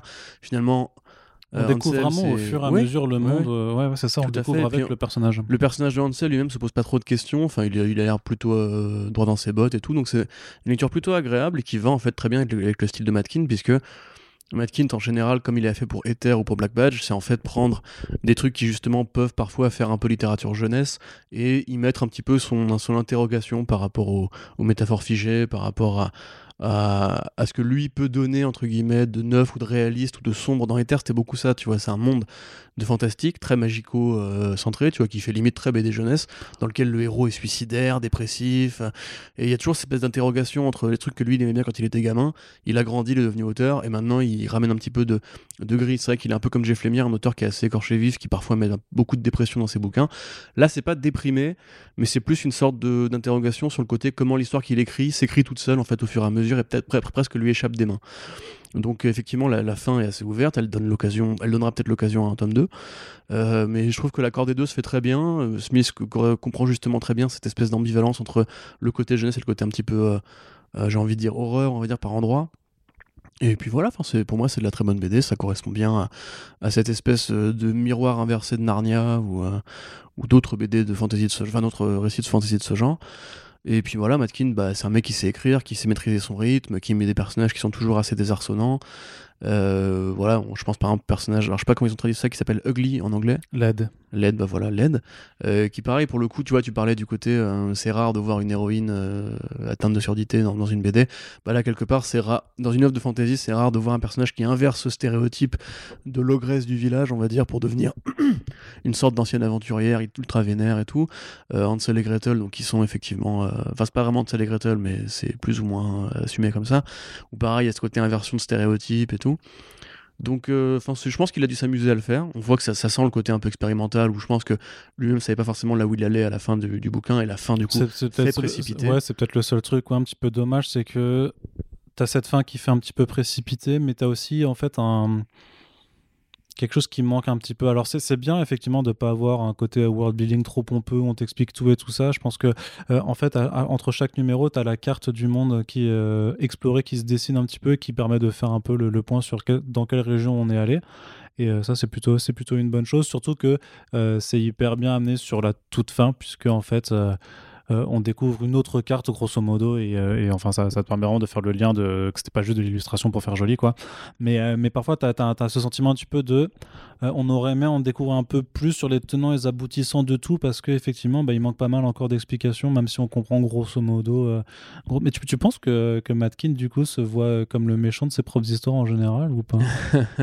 Bah là je sais pas s'il faut voir le méchant. À mon avis c'est je pense qu'il se voit plus comme Ansel parce qu'en fait, lui, Ansel, c'est un mec qui, grosso modo, se prend. Enfin, comment dirais-je Imagine des mondes, tu vois. Et il expliquait d'ailleurs, quand il avait annoncé la série, qu'en fait, c'était juste. Euh, il parlait avec un éditeur, ils étaient à table et tout. Le mec lui a parlé d'une tribu rituelle, nan, Il a dit. Ils ont une sorte de folklore local, etc. Et le mot folklore, en fait, il s'est pris à imaginer justement le personnage d'Ansel qui a popé dans, sa tête. Il s'est imaginé justement un petit gars un peu déconnecté du monde d'un monde de fantasy avec ce costume qui, tient beaucoup à porter. Et en fait, à mon avis, c'est ça, c'est vraiment juste, il a eu cette idée-là, et euh, le personnage entier qui projette une sorte de réalité qui n'existe pas dans leur monde à eux, juste avec des visions. Mon avis, c'est plus ça, tu vois, Matkin, c'est plus justement ce mec qui, sans même y réfléchir, justement, a des visions d'autres imaginaires qui viennent se greffer à lui et tout, mm. et il va chercher ce que ça veut dire, tu vois. Donc c'est plus ça. Après, effectivement, le rapport à l'auteur, qui serait du coup le maître monde et compagnie, euh, c'est plus oui une sorte de côté euh, à quoi servent les histoires, qui écrit, pourquoi écrit-on et tout. Il y a même tout ce côté justement est-ce que c'est un rêve, euh, est-ce que les rêves sont réalité et tout. Parce que dans la méta métatextualité de la fiction, grosso modo, en fait un rêve c'est quoi? C'est dans la projection d'un imaginaire que tu as enfoui en toi en fait. Et donc les auteurs couchent leur imaginaire sur papier. Je vais beaucoup trop loin, excusez-moi, je vais m'arrêter. Mais tu vois, c'est ce côté un petit peu Prométhéa justement. En fait, c'est les histoires quelque part qui disent des choses sur nous. Et la façon dont on, les appréhende quand on crée, euh, c'est une matérialité, grosso modo, des imaginaires qui dorment. Et, voilà, je sais pas trop où je, vais finir cette phrase, mais du coup, moi je trouve ça super intéressant et c'est un bon complément au reste de l'œuvre de Matkin qui généralement euh, voilà, pose souvent ces questions-là sur la création des mondes. Euh, parfois plus ou moins affirmé, parce que comme tu dis, il fait beaucoup d'espionnage aussi. Mind Management, c'est toujours une sorte de compromis entre l'espionnage et, et, la mécanique cérébrale, justement, qui va avec les manipulations fantasmées qu'on a fait, les théories du complot et tout. Donc là, euh, c'est très accessible en l'occurrence. Ça peut être déceptif, euh, ça, ça, peut être décevant, pardon, si effectivement on s'attend à, un truc qui va avoir une conclusion plus logique, on va dire. Mais je pense que c'est un bel objet de réflexion et c'est un truc qui vraiment se, lit sans déplaisir avec euh, un rythme qui est très bien fichu, euh, des personnages qui sont assez, attachants, assez agréables. Et à mon avis, c'est une première pierre vers un truc qui va être plus gros. Ah, c'est sûr, c'est clairement certain. Sinon, je pense que Delcourt, de toute façon, ce sera pas risqué à mettre un tome 1. Puis, de toute façon, la conclusion appelle directement une suite. Quoi. Donc, il faudra juste voir quand euh, Kint et Smith pourront se dégager temps pour faire la, la deuxième mini-série. Tu vois, mais c'est vraiment cette façon aussi de procéder de l'éditeur américain de comme avec Faceless par exemple, là pour le coup, tu vois, de faire que des, euh, que des volumes en fait vraiment euh, distincts qui quelque part peut-être permet de limiter le risque en termes d'investissement des lecteurs, tu vois, et de se dire, euh, bah tu publies les 6 numéros ou les 5, tu fais le premier TPB, et, si le lectorat qui a fait le trade waiting a été convaincu par le TPB, peut-être qu'il viendra ensuite euh, s'essayer un peu au rythme single issues pour soutenir euh, l'effort. C'est, De toute façon, c'est comme pour Faceless, qui était au départ une mini-série, puis qui a eu un Faceless 2, et puis un Faceless 3. Je pense que Boom est peut-être plus ouvert à, ces, sauf, que sauf, que Faceless, quand tu lis juste Faceless tome 1, tu peux te contenter de Faceless tome 1, alors que là, il y a quand même une envie d'aller, euh, de, poursuivre le, le, le truc. Oui, oui. Très bien. On est d'accord. Et donc ça sort, c'est sorti même chez Delcourt et ça vous coûtera la bagatelle de 16,50 euh, euros. On poursuit Corentin ou est-ce qu'on fait une petite pause musicale? Allez. Allez, tu, bah... veux, tu veux chanter? Je ça comme ça. Non, on n'est pas sur de la radio, on n'a pas un monteur, on n'a pas un, ingé son qui est prêt à nous mettre une petite euh, musique, donc il faudra se contenter de la suite, tout simplement. Et la suite, qu'est-ce que c'est? C'est de la jeunesse. On en avait aussi parlé en long et en large. C'est euh, Mini-Mage, le premier numéro de la collection Punch de Kinaï Édition. Donc c'est un, une, petite anthologie en quatre numéros. Et chacun des numéros sort d'abord en fascicule euh, à tirage unique avec une couverture spéciale, un petit cahier de bonus. C'est du souple à rabat. C'est grosso modo une bonne trentaine de pages euh, de bande dessinée plus une dizaine de bonus. Donc euh, croquis, recherche de couverture, ce genre de choses où euh, l'auteur, euh, l'autrice peut un peu euh, expliquer la façon dont elle a travaillé sur ce récit. Et donc Minimage, c'est le premier numéro avec une couverture toute mignonne qui nous emmène donc dans un monde où euh, vivent deux factions, d'un côté euh, les mages et de l'autre les légumineuses, qui sont euh, à prendre au sens premier du terme, en fait, des, bah, du coup des graines de légumes, hein, mais qui sont doués de paroles. C'est des petits, des petits bonhommes sur pattes comme ça qui, moi, me rappellent vachement les, les esprits de la forêt dans le Princesse Mononoke de, Miyazaki. Et donc, ces trois graines, donc c'est lupin, fève et mimosa tombe un beau jour sur un mini-mage, donc un bébé mage, donc qui appartient à l'autre faction euh, qui est vraiment ennemi, hein, ils se détestent, et ils se disent, bon, ben quand même, on va pas laisser ce gamin euh, crever dans la forêt, on va l'apporter dans le domaine des mages, et donc voilà, c'est un petit voyage pour aller à l'autre bout euh, du monde, essayer d'apporter quand même bah, à une tribu qui, clairement veut, veut te buter bah, un- quelqu'un des, leurs et, et le protéger, et c'est d'autant plus difficile que dans la forêt qu'ils doivent traverser, il y a le sport, le sport euh, S-P-O-R-T, qui n'est autre qu'un grand méchant loup. Corentin, Non, c'est un loup, moi j'aurais dit un blaireau. mais non, c'est un grand loup. Ah ouais? Ah non, c'est pas un blé. Mais t'as déjà vu des blaireaux dans ta vie ou pas? Non, mais on Je voit, part on voit que le museau, oui, en plus, effectivement, j'en vois en ce moment. Mais non, on, on voit un museau, moi, je crois, je crois que c'était un Ah, blaireau. mais non, tu le vois, t'as une plante, t'as une. euh, t'as une- Ah ouais? Enfin bref, Ah d'accord. Donc euh, Autant pour moi. c'est vrai que on peut pas te reprocher euh, de connaître euh, beaucoup de choses en littérature et un petit peu moins en biologie. Mais je, je En biologie. je ne t'en veux pas. En Bah, tu- zoologie. en zoologie aussi, si tu veux, ouais. Mais euh, voilà, en tout cas, en, divers- en termes de biodiversité, c'est pas encore ça, Corentin. Mais toute considération euh, effectivement zoologique mise à part, qu'as-tu pensé donc de ce premier euh, tome dont on avait quand même pas mal parlé euh, euh, avec notamment les podcasts Front Page? D'ailleurs, il y a un un Super Friends avec Johan Sacré, qui est donc euh, l'auteur et dessinateur de, ce podcast, qui arrive ou qui a d'ailleurs euh, déjà été mis en ligne à- au moment où vous écoutez euh, ce podcast. En tout cas, on vous invite à l'écouter pour aller vraiment euh, plonger dans les coulisses de, de Minimage avec, euh, bah, avec euh, son, son auteur.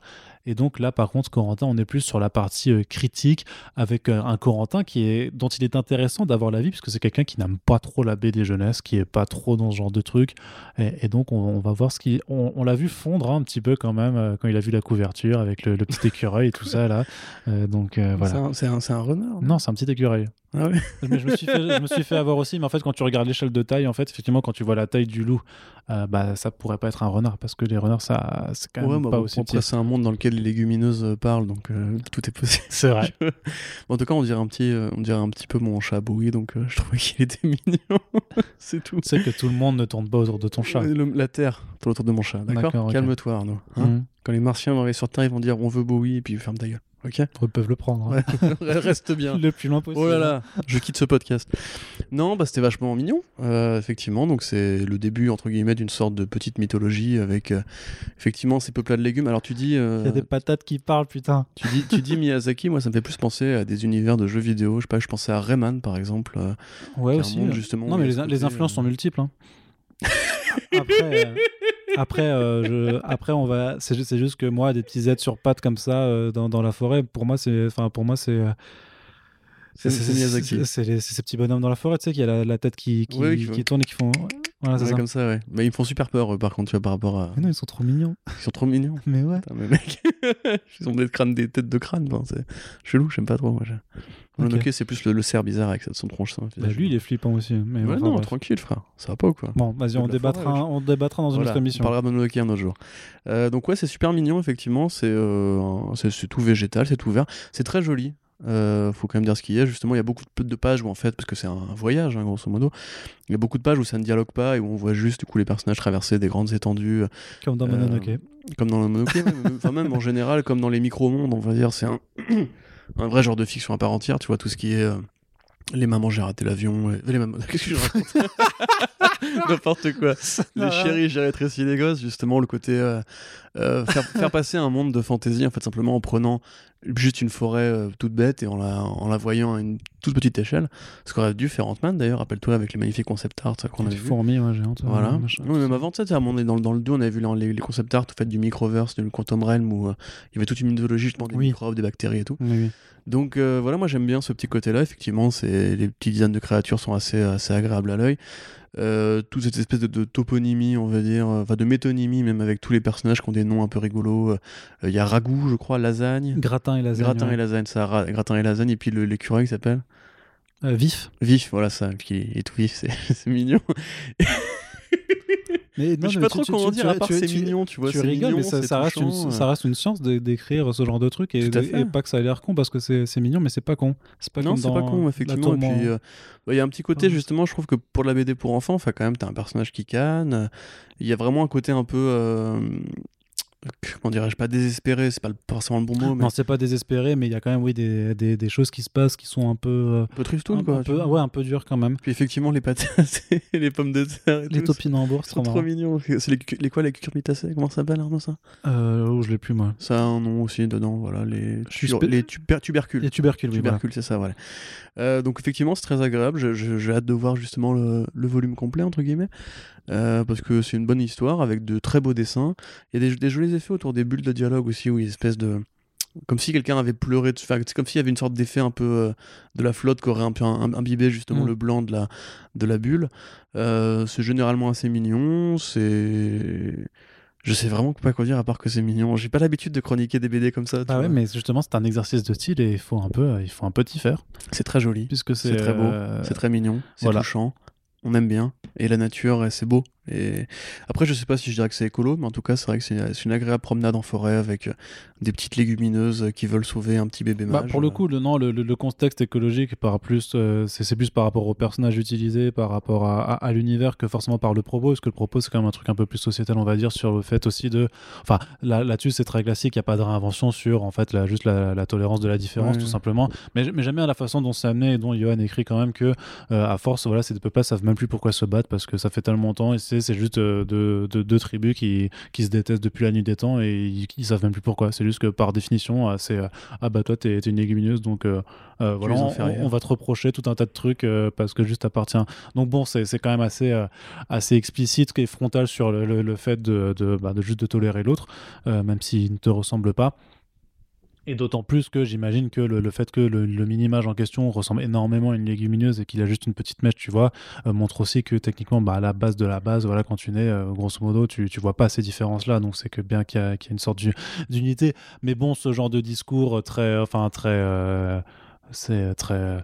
Universaliste. Ouais, voilà, c'est ça, c'est c'est- c'est- c'est- c'est admis, je veux dire, nous, on, entend- enfin, nous on, on, on le sait, tu vois, mais j'imagine que, voilà, pour un public euh, jeune, et même pour des adultes euh, qui, qui auraient pas forcé, qui auraient un petit peu Ah, des oublié racistes. Ouais, c'est ça. Ferait une image un raciste. Ça.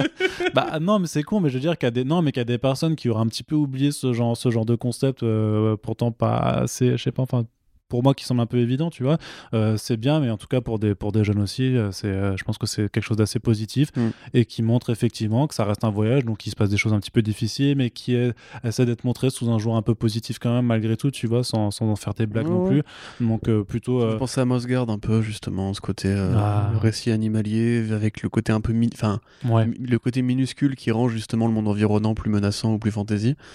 Où tu sais, maintenant, bah voilà, le, le loup peut euh, avoir une dégaine de dragon, euh, comme dans Mosgard, où en fait un pigeon peut avoir une dégaine de dragon, tu vois. Et, et puis, est-ce que je vous ai dit que c'était mignon? Je sais pas si je vous ai dit que c'était mignon. Je crois que tu as dit que c'était mignon, voilà, c'était mignon. En tout cas, voilà, ça fait plaisir de voir que ce premier numéro réussit. Donc ça nous donne encore plus envie de voir euh, Si la vous, avez- suite. si vous êtes parent, je pense que ça peut le faire éventuellement. Ouais, de ouf. Non, bah, mais même si c'était pas parent, parce que du coup, en plus, voilà, c'est un petit fascicule, mais ça, ça coûte 5,90€, donc c'est vraiment très accessible. hein. Et notamment, il y a une campagne de financement participatif euh, sur le Ulule de, de, Kina Edition pour vous faire la totale, grosso modo, pour avoir les, les numéros, euh, la, enfin l'anthologie quand elle sortira au format relié, si vous préférez avoir le relié directement. Mais euh, je pense que ça reste un, truc franchement à soutenir. Et bah voilà, vivement, vivement les numéros euh, 2, 3 et 4 de ce, de ce premier volume, avec le tome en plus de, de Valentin Sèche qui, qui arrivera pour compléter le tout. Et on vous en reparlera donc tout au long de Ouais. l'année. J'aimerais bien des petits, des petits bonshommes champignons aussi. J'aime bien les petits bonshommes champignons. Ouais, tu sais qu'il y en a dans, euh, dans Dark Souls. Ah ouais? Ouais. Ils sont menaçants, ils sont flippants. Et Bah, faut les buter quoi. Ah, et ils te mettent, mais ils te mettent des, euh, des pains. Et en fait, ils ont, ils ont pas d'armes. Ils te mettent des, euh, ben, des, des, des coups de poing comme ça, euh, latéraux. Et tu te dis au début, ça va. Sauf qu'en fait, ça te met des, des énormes patates dans, Ah. de, de barre de vie. Et je me suis. les hommes champignons. Donc, du coup, tu sais, ils arrivent, ils sont tout mignons, ils sont tout petits comme ça. Ils arrivent vers toi. Puis ils te font leur, leur- Ils ont des tout petits bras, donc ils ont pas trop de portée. Ah bah, les amanites qui mouchent, Sauf que dès dès qu'ils sont deux, en fait, si les deux ils te mettent une patate en même temps, tu meurs direct quoi. Et, euh, voilà. phalloïdes et tout ça, bien sûr. Donc voilà. Mais du coup. euh, Il y en a dans Rayman aussi, je crois. Des champignons? Il me semble. Je ne me Il y rappelle. en a dans Fantasia. Ils sont trop bien. C'est c'est les petits cosaques et ils dansent euh, sur Tchaïkovski. J'aime j'aime beaucoup Fantasia. Très bien. Voilà. Eh bien, c'était un peu la parenthèse, tranquille. la, la parenthèse culturelle dans un podcast culturel. Écoute, euh, j'ai envie de dire, on continue et on est encore en train de euh, d'ouvrir euh, totalement nos, nos, nos- nos frontières éditoriales. Non, c'est les fleurs qui dansent sur. Non, c'est les fleurs qui dansent sur le. Ouais, mais je crois qu'on s'en branle en fait. En fait, ils dansent sur un côté chinois. C'est un peu stéréotypé d'ailleurs, parce qu'ils ont c'est un petit peu chapeau chinois, les trucs de champignons. Tu veux dire que Walt Disney des années 60 est raciste Oui, tout à fait. C'est ça que je veux dire. C'est incroyable. C'était quand même très mignon. Euh, c'est bon, t'as- tu, tu me dis, hein, d'accord, que je puisse passer à la suite. hein. Bien sûr. Parce que sinon, on peut faire un spin-off sur Tu Walt Disney. T'as vu ce qui mais- arrive quand on parle de BD jeunesse? Tu me Voilà. perds, tu me Mm. perds. Ouais, Je disparais. je suis en train de réveiller l'enfant, l'enfant que tu essayes d'enfouir tous les jours et tout ça, mais, euh, mais on le sait. L'enfant que j'essaie d'enfouir tous les jours. Sorti de son contexte. Allez, Je suis euh, pas un chauve de Miami, merde. non, non. Euh, Qu'est-ce que je veux dire? Donc, on continue à euh, casser un peu les, euh, nos frontières éditoriales, puisque là, on parle vraiment d'une BD qui est faite en France euh, de nouveau. D'ailleurs, euh, bah, c'était déjà le cas avec Minimage, hein, qui est une, qui est une euh, création originale euh, faite, euh, faite dans nos latitudes, mais voilà, dont, dont on estime qu'elle s'in- qu'elle s'inscrivent logiquement dans, notre rapport à la BD, dans, ce dont on a envie de parler. Et donc là, on parle de Yojimbot, euh, le premier tome qui est sorti chez Dargo, qui est une création originale d'un un artiste qui s'appelle Sylvain Repos, dont c'est la première BD. Euh, donc voilà, ça vient de démarrer. Et donc là, euh, Corentin, je te laisse nous faire le pitch et euh, nous vendre la sauce parce que je pense que tu sauras mieux le faire que moi, même si on est gros- grosso modo d'accord sur le fait que c'est une petite bombe et que pour un premier album, en tout cas, c'est hyper, hyper convaincant. Oui, complètement. Euh, alors pour résumer, ça se passe dans une sorte de, de Japon, a priori d'ailleurs, euh, post-industriel, puisque on t'explique plus ou moins qu'il y a eu une sorte de, par- de, par- de parc d'attractions à la Westworld où en fait des robots euh, circulaient, donc des, endroits- des robots vraiment euh, qui ont des gueules de robots, hein, pas à la Westworld justement, tournent dans le parc, qui font des petits spectacles, parmi lesquels justement un qui est le mendiant, qui lui bah, croise grosso modo quasiment tous les jours un autre enfin un robot samouraï, ils se font un petit duel, etc. Ce parc a été laissé à l'abandon, a été rattrapé par la nature, etc. Pendant le, temps, duquel l'humanité, qui alors apparemment se méfie entre guillemets de la radioactivité ambiante, euh, s'est enfouie dans une sorte de base qui est dirigée par une armée un peu totalitaire.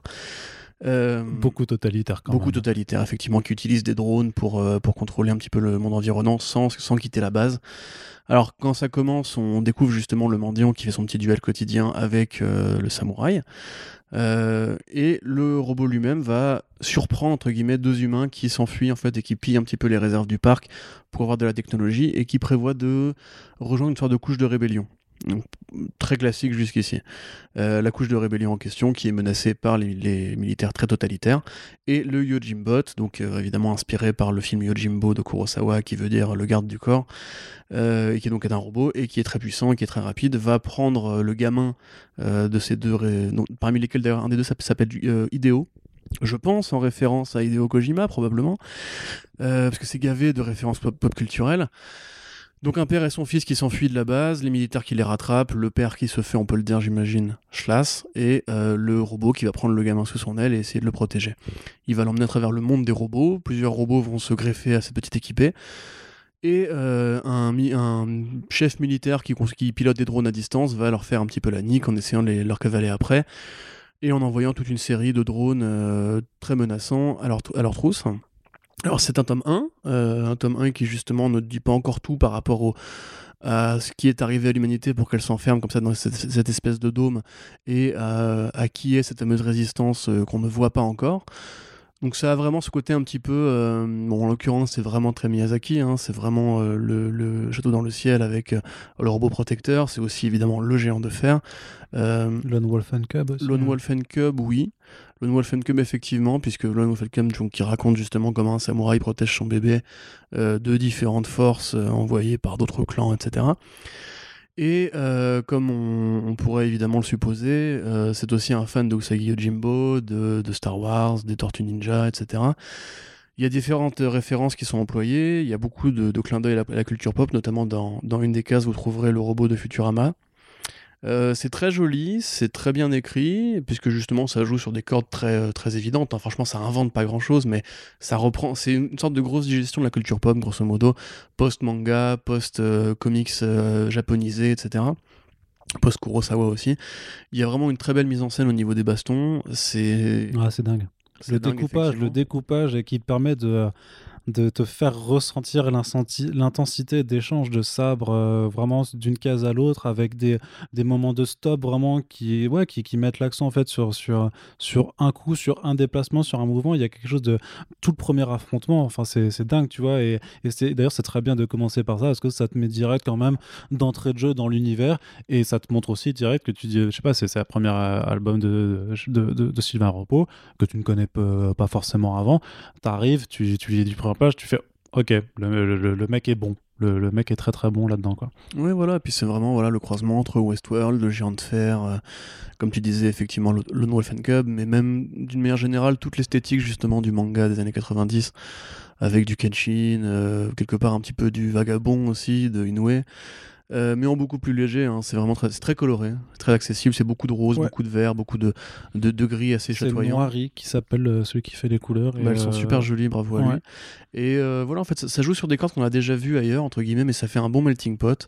le gamin est immédiatement attachant. Comme les robots ne parlent pas, justement, c'est plus facile de voir leur caractère par les mouvements, ce qui est une très bonne idée, justement, parce que c'est vrai que le robot savant, c'est un des trucs qui a piégé Westworld, et là qui évoque effectivement forcément la relation homme enfin enfant robot à la euh, à la Brad Bird.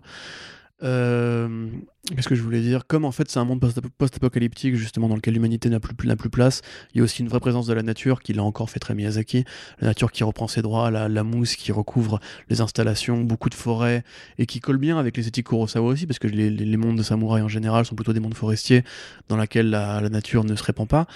Euh, au niveau des combats, ça me fait penser un petit peu aussi à Samurai Champloo euh, dans ce côté un petit peu justement croisement entre une esthétique, très pop, euh, très colorée, très fluide, et comme tu disais, où tu sens bien l'impact des coups, etc. Et un truc qui fait beaucoup plus féodal, traditionnel, euh, et qui passe par des super designs. Il y a un petit côté Chappie aussi, quelque part, tu vois, dans ce robot bienveillant, qui, qui, a une gueule vraiment qui fait très stéréotypé des robots qu'on imaginait dans les, années 50. Donc vraiment, non, pour moi, c'est un... Je dis pas que c'est un chef-d'œuvre, mais pour moi, c'est une, une petite claque quand même, tu vois. Je trouve que c'est pour notre génération qui a grandi avec euh, Street Fighter, avec le gens de fer, avec euh, ces mangas Jinook, Kenshin, etc., c'est un très bon melting pot, très bien digéré. Le seul reproche que j'aurais à lui faire, c'est plus un, reproche en, termes de compo, on va dire, parce que je trouve que les bulles de dialogue, alors on a eu ce débat justement dans le podcast, font très BD jeunesse au sens où les, textes sont écrits en très très gros. Et pour moi, c'est pas forcément utile. On parlait de mini justement, les... c'est une police d'écriture qui est plus petite, qui est moins intrusive, moins envahissante. Euh, là, en même temps, il n'y a pas non plus 40 000 phrases de dialogue. Hein. C'est de la BD très silencieuse, d'atmosphère, d'ambiance et compagnie. Euh, mais à la limite, voilà, si pour prochains, euh, les prochains boulots de ce mec-là, je pense qu'il y aurait un, intérêt à justement revoir un petit peu à la baisse. Pour l'instant, c'est le, prochain boulot, c'est Yojimbo Bottom 2, hein, Oui, bien sûr, non, mais je dis à l'avenir, parce qu'a priori, ça va être un mec qu'on aimera suivre dans le temps. Mais vraiment, ouais, une très bonne BD et qui, bah, qui vaut largement son prix. Alors j'avoue que j'ai pas trop compris le, sticker Combini sur la cover, il faudrait qu'on mène l'enquête par rapport à ça. Il y a un personnage qui, s'appelle Combini dans la, BD qui est un des robots. Ce qui fait sens dans la culture japonaise, puisque le combini, bah, c'est le department store, enfin c'est l'épicier du coin, grosso modo, qui est ouvert H24 et tout. Peut-être que le, du, bouquin s'est dit, bah, il y a un personnage qui, s'appelle Combini, appelons Combini pour un partenariat presse, je sais pas. Mais du coup, c'est rigolo, parce qu'effectivement, que Combini file de la thune, enfin leur argent sale pour de la bonne culture française, bah, ça fait plaisir. Mais euh, moi, ouais, petit coup de cœur. je, je, sais pas dans quelle, dans, dans, quelle euh, mesure, parce que du coup, Sylvain est passé dans un, dans un format vidéo, tu sais, les, les dessine-moi quelque chose là. Ouais, ouais, ça s'appelle euh, Papier crayon Ouais. Interview papier crayon. Ouais, c'est ça. Donc, c'est peut-être juste pour ça, c'est juste qu'ils ont fait un partenariat de visu, enfin de, de, visibilité et que ça s'arrête là, quoi. C'est un très bon format d'ailleurs. Ils, ont, ils avaient eu Balak aussi, ils avaient eu Singelin. Euh, ils avaient eu Zep, ils ont eu plein de. c'est- Pour le coup, c'est des bonnes vidéos Combini, mais euh, voilà. Voilà. En tout cas, Yojimbo, déjà j'en parlais effectivement, donc il y a un hommage à Usagi Yo- Yojimbo dedans et euh, une superbe fausse couverture dans laquelle euh, Dark Vador et euh, un casque de, de samouraï et une épée rouge de samouraï. Donc euh, voilà, comme je disais, c'est vraiment un construit de culture pop. Je pense que pour tous les mecs qui ont notre âge et qui ont grandi avec les mêmes films, à la fois d'animation et euh, d'amalgame un petit peu américano-japonais, ça fait carrément le boulot. Quoi. Ouais, il y a clairement aussi une, une vibe d'a- d'animation là-dedans ça pourrait être tellement bien être Oui, décliné. Tu évoqué Samurai Champloo, mais ça pourrait tellement être décliné, décliné en, animé de, de ouf. Et euh, non, si. C'est une première BD, il y a un univers qui demande à être développé, ça raconte pas, effectivement, ça va pas tellement loin dans ce que ça, dans, dans ce que ça raconte, en fait, ça reste encore assez en surface, mais c'est pas forcément un défaut parce que ça donne envie de poursuivre l'aventure et ça, c'est quelque chose, bah, c'est toujours bien parce qu'au sortir du bouquin, tu te dis pas, ok, c'est bon, j'en ai fait le tour, euh, non, je, je vais voir ce qui, ce qui suit, Euh, mais euh, vraiment, c'est une très belle lettre d'intention, quoi, tu vois, Ouais, de- pour, pour Bah, montrer c'est ce c'est un petit peu comme faire, Big Girls en fait, c'est ça manque un peu d'idées à soi hein. Ouais. et on sent justement que la digestion des concepts euh, qui fonctionnent très bien sur le papier manque un petit peu de cette petite touche d'originalité, de personnalité, etc. Probablement dans les tomes 2 et 3, il faudra voir hein, après. Mais en tout cas, je pense qu'au niveau graphique, c'est une branlée quoi. Il y a Ouais, pas, ouais, il là grand-chose contre, à il dire. n'y a, pas à chier, ça fait ultra plaisir à voir et t'es t'es littéralement soufflé en fait. Euh, tu as le souffle coupé, Vrai. Petit jeu de mots avec les sabres. Euh, voilà, quand, quand tu lis cette, cette BD et donc. euh, ben, sachez qu'une demande de, de podcast a été faite à, à l'auteur et donc on espère pouvoir vous en reparler en sa compagnie. Et sinon, ben, on vous invite en tout cas à aller du côté de Dargo pour vous procurer cet album qui coûte 16,50€. C'est pas trop cher non plus, voilà, c'est euh, c'est dans la, dans la Ouais. norme euh, habituelle. plus, Après, est c'est vrai que euh, si vous décidez de prendre tout ce, tout ce qu'on a chroniqué là-dedans, puisque grosso modo, on était quand même tous assez. On était à- Sauf Adventure Man. non, bah, non, justement, justement là, c'est là, ça sera dépend, ça dépendra de la team Arnaud, de la team Corentin, et euh, tu sais qu'elle n'est pas forcément en ta faveur, Corentin. Malgré tout, malgré tout, je sais, le monde est injuste, hein, le monde est injuste. Il y a beaucoup de- d'ignares qui nous écoutent, tu veux dire? Wow, ça, je ne me permettrai pas. Je m'excuse, je vous aime toutes et Bah tous. oui, non, mais ça, ça se dit c'est faux, c'est juste pour faire chier Arnaud. oui, bah bravo, c'est super, c'est réussi. Par contre, Et- oui, non, si, là je vois, je vois la pile, moi je dirais effectivement. euh, euh, bon, pour, Non, que- pour- ce que je veux dire, notre, que- auditoire qui est plus comics, évidemment, Afterlife est un, un must-have. Mais effectivement, oui, ça tient carrément la comparaison avec du Madkin. Enfin, pas forcément au niveau texte, hein, mais au niveau euh, intérêt d'achat, euh, il y a carrément pas à se poser Ouais, c'est ça, non, c'est pour ça que je me dis que si les gens se disent, bon, bah j'ai envie de tout prendre, bah on s'excuse déjà que vous ayez. Voilà, beaucoup dépensé de sous dans des BD ce mois-ci. Et en vrai, on s'excuse pas tellement parce que quand vous nous envoyez des messages, on dit ouais, euh, après vous avoir écouté, euh, j'ai pris cette bonne BD. Bah en fait, bah on, on culpabilise pas du tout quoi. Non. Genre jamais. Donc euh, continuez, on espère que voilà, c'est des choses qui vous intéressent et on termine avec là aussi un très bon album qu'on va également vous recommander et on revient d'ailleurs euh, euh, au début de ce podcast, on vous parlait du label 619, donc on, on y retourne avec cette création originale de Baptiste Pagani qui s'appelle Les lames d'Ashura. Corentin, c'est à toi. Oui, alors euh, c'est rigolo parce que justement on avait fait un, un numéro sur le Doggy Bags euh, Trench Foot où je, me demandais comment est-ce que les mecs sélectionnaient leurs artistes parce qu'il y a vraiment des, rapports de correspondance graphique qui se font d'une BD à l'autre. Là en l'occurrence on est plus sur le style Singelin, notamment au niveau des yeux, avec cette espèce de grands yeux avec des toutes petites billes qui font des regards assez expressifs. Les lames d'Ashura, donc ça raconte encore une fois, c'est encore une création d'univers. C'est euh, une nouvelle fois, alors pas vraiment un post-monde, c'est plutôt une sorte de croisement entre l'imaginaire indien de la révolution industrielle qui était le train, avec euh, des connexions vraiment avec le jeu vidéo. Enfin, je pensais, tu vois, des trucs comme Chrono Trigger ou, cette espèce d'imaginaire japonais qui justement part de la première révolution industrielle avec, euh, avec à la fois le ferroviaire, mais aussi avec les véhicules, avec le flingue et tout. Là, on pourrait croiser ça avec Mad Max quelque part aussi, avec le rapport à la danse. Donc c'est un monde dans lequel euh, donc le train effectivement a changé beaucoup de choses en connectant les populations entre elles. Euh, le train qu'on pourrait comparer justement au capitalisme, on va dire, qui quelque part fait reculer un petit peu les, rites anciens et la religion dans la société moderne. Euh, et euh, à une, tri- une troupe de bandits, on va dire grosso modo, qui attaque le fret et qui est menée par une grande guerrière qui s'appelle Ashura.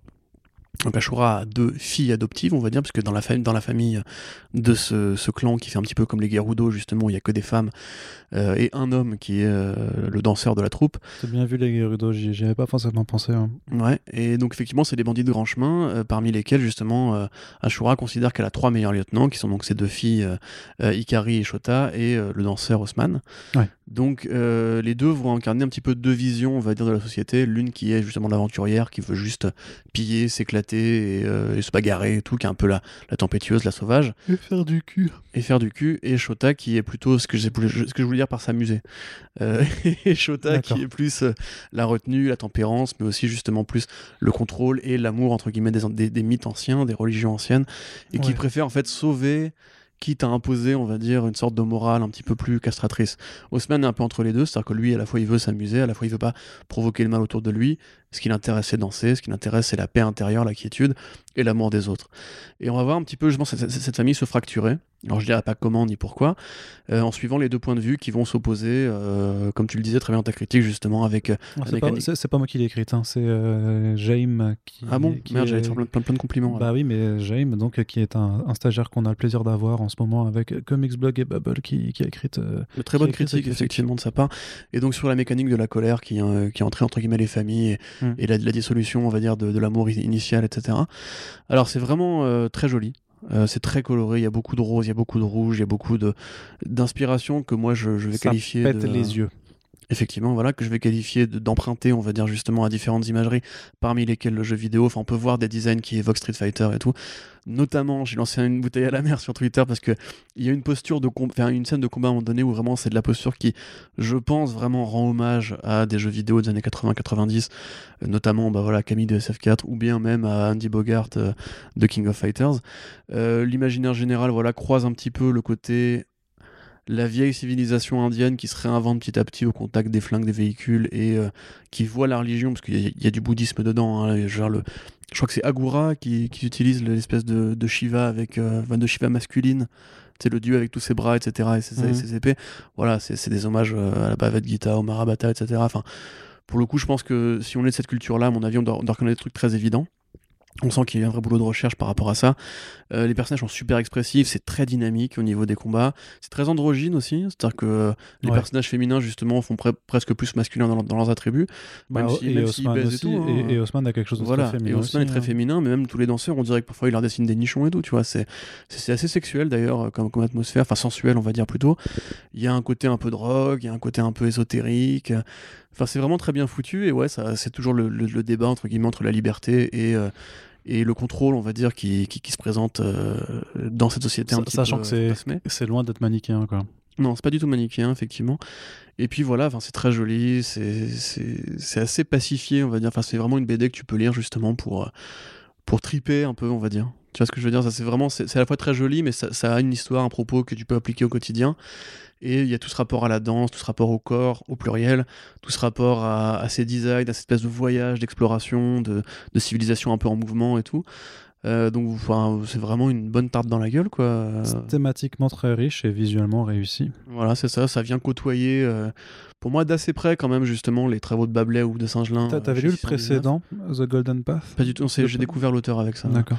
Euh, donc ça, ça, vient côtoyer justement la production vraiment de très haute volée de 619 avec toujours cette espèce de métissage euh, culturel en fait. C'est-à-dire que ça fait à la fois comics, euh, dans ce côté justement très aventure, très baston et tout. Ça fait très européen dans le rapport familial, euh, les emprunts un petit peu par-ci par-là et puis l'ancrage qui est assez léger. Et ça fait très asiatique, mais pas forcément manga. Enfin, ça fait manga, ça fait, ça fait jeu vidéo, on va dire, qui va chercher justement ailleurs. Donc c'est vraiment comme d'habitude le grand, le grand écart artistique que fait 619 sur plein de, leurs projets.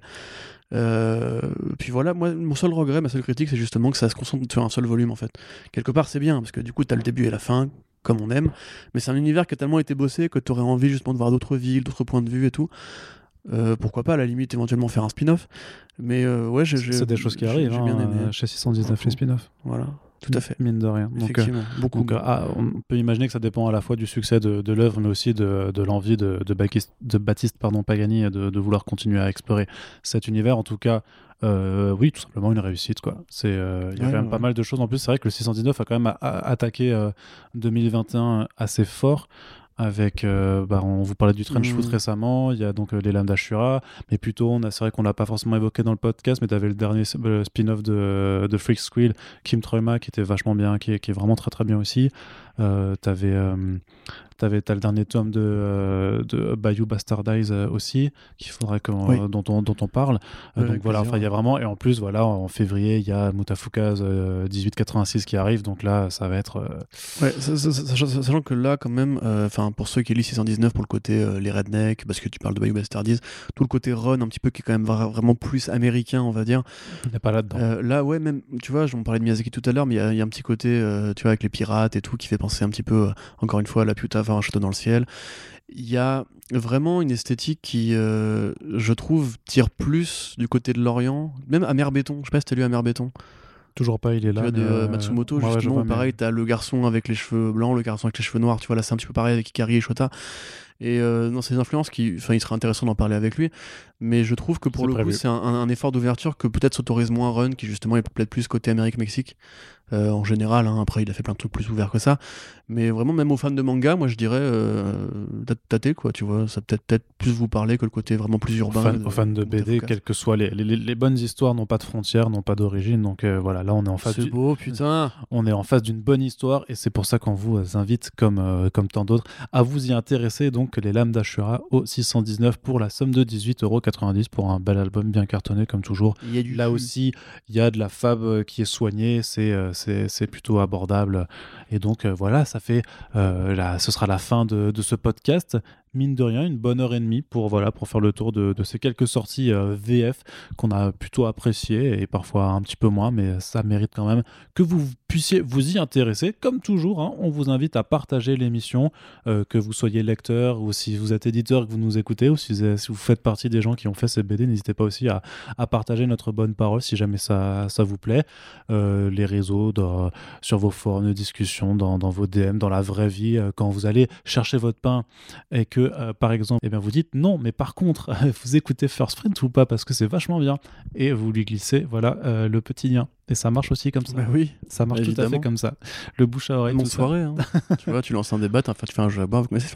Non, c'est hop, ça. vous lancez l'émission et, et vous parlez plus. Vous C'est écoutez juste ce qu'on dit et, Exactement. et voilà. en, général- en- général, en général, les gens ils vont faire c'est quoi Puis ils vont entendre le saxophone, ils vont faire ah ouais, ouais. ah ouais, carrément. Ouais, carrément. et là, et après ils décrochent plus. C'est comme ça que ça marche. déjà fait ça toi, d'ailleurs une fois, non? Hein? En soirée, il y avait pas un vieux podcast à toi qui qui avait traîné dans une playlist et Si j'ai fait ça une ça fois. avait foutu une ambiance dégueulasse. Non, bah, pas, dégueulasse du tout. C'est juste qu'après avoir passé du rien à fond, c'est vrai que d'un coup ça fait bonjour à toutes et tous, vous avez bien vu ça ça, ça fait, ça fait un petit peu, c'est un petit peu bizarre. Effectivement. Bref, euh, merci en tout cas de nous écouter. Euh, on vous le rappelle qu'il y a des liens pour commander certains des albums euh, chez notre partenaire Comics Zone, boutique lyonnaise hautement sympathique et que ça, si vous passez par ces liens, ça permet de nous aider un petit peu aussi. Et pour nous soutenir, vous avez également la page Tipeee qui est accessible euh, 24 sur 24, 7 jours sur 7. Merci à toutes celles et ceux qui nous soutiennent au quotidien et euh, ce depuis euh, quelques mois maintenant. On vous aime, on vous fait des bisous, lisez des bonnes BD et à bientôt pour le prochain podcast. Salut Salut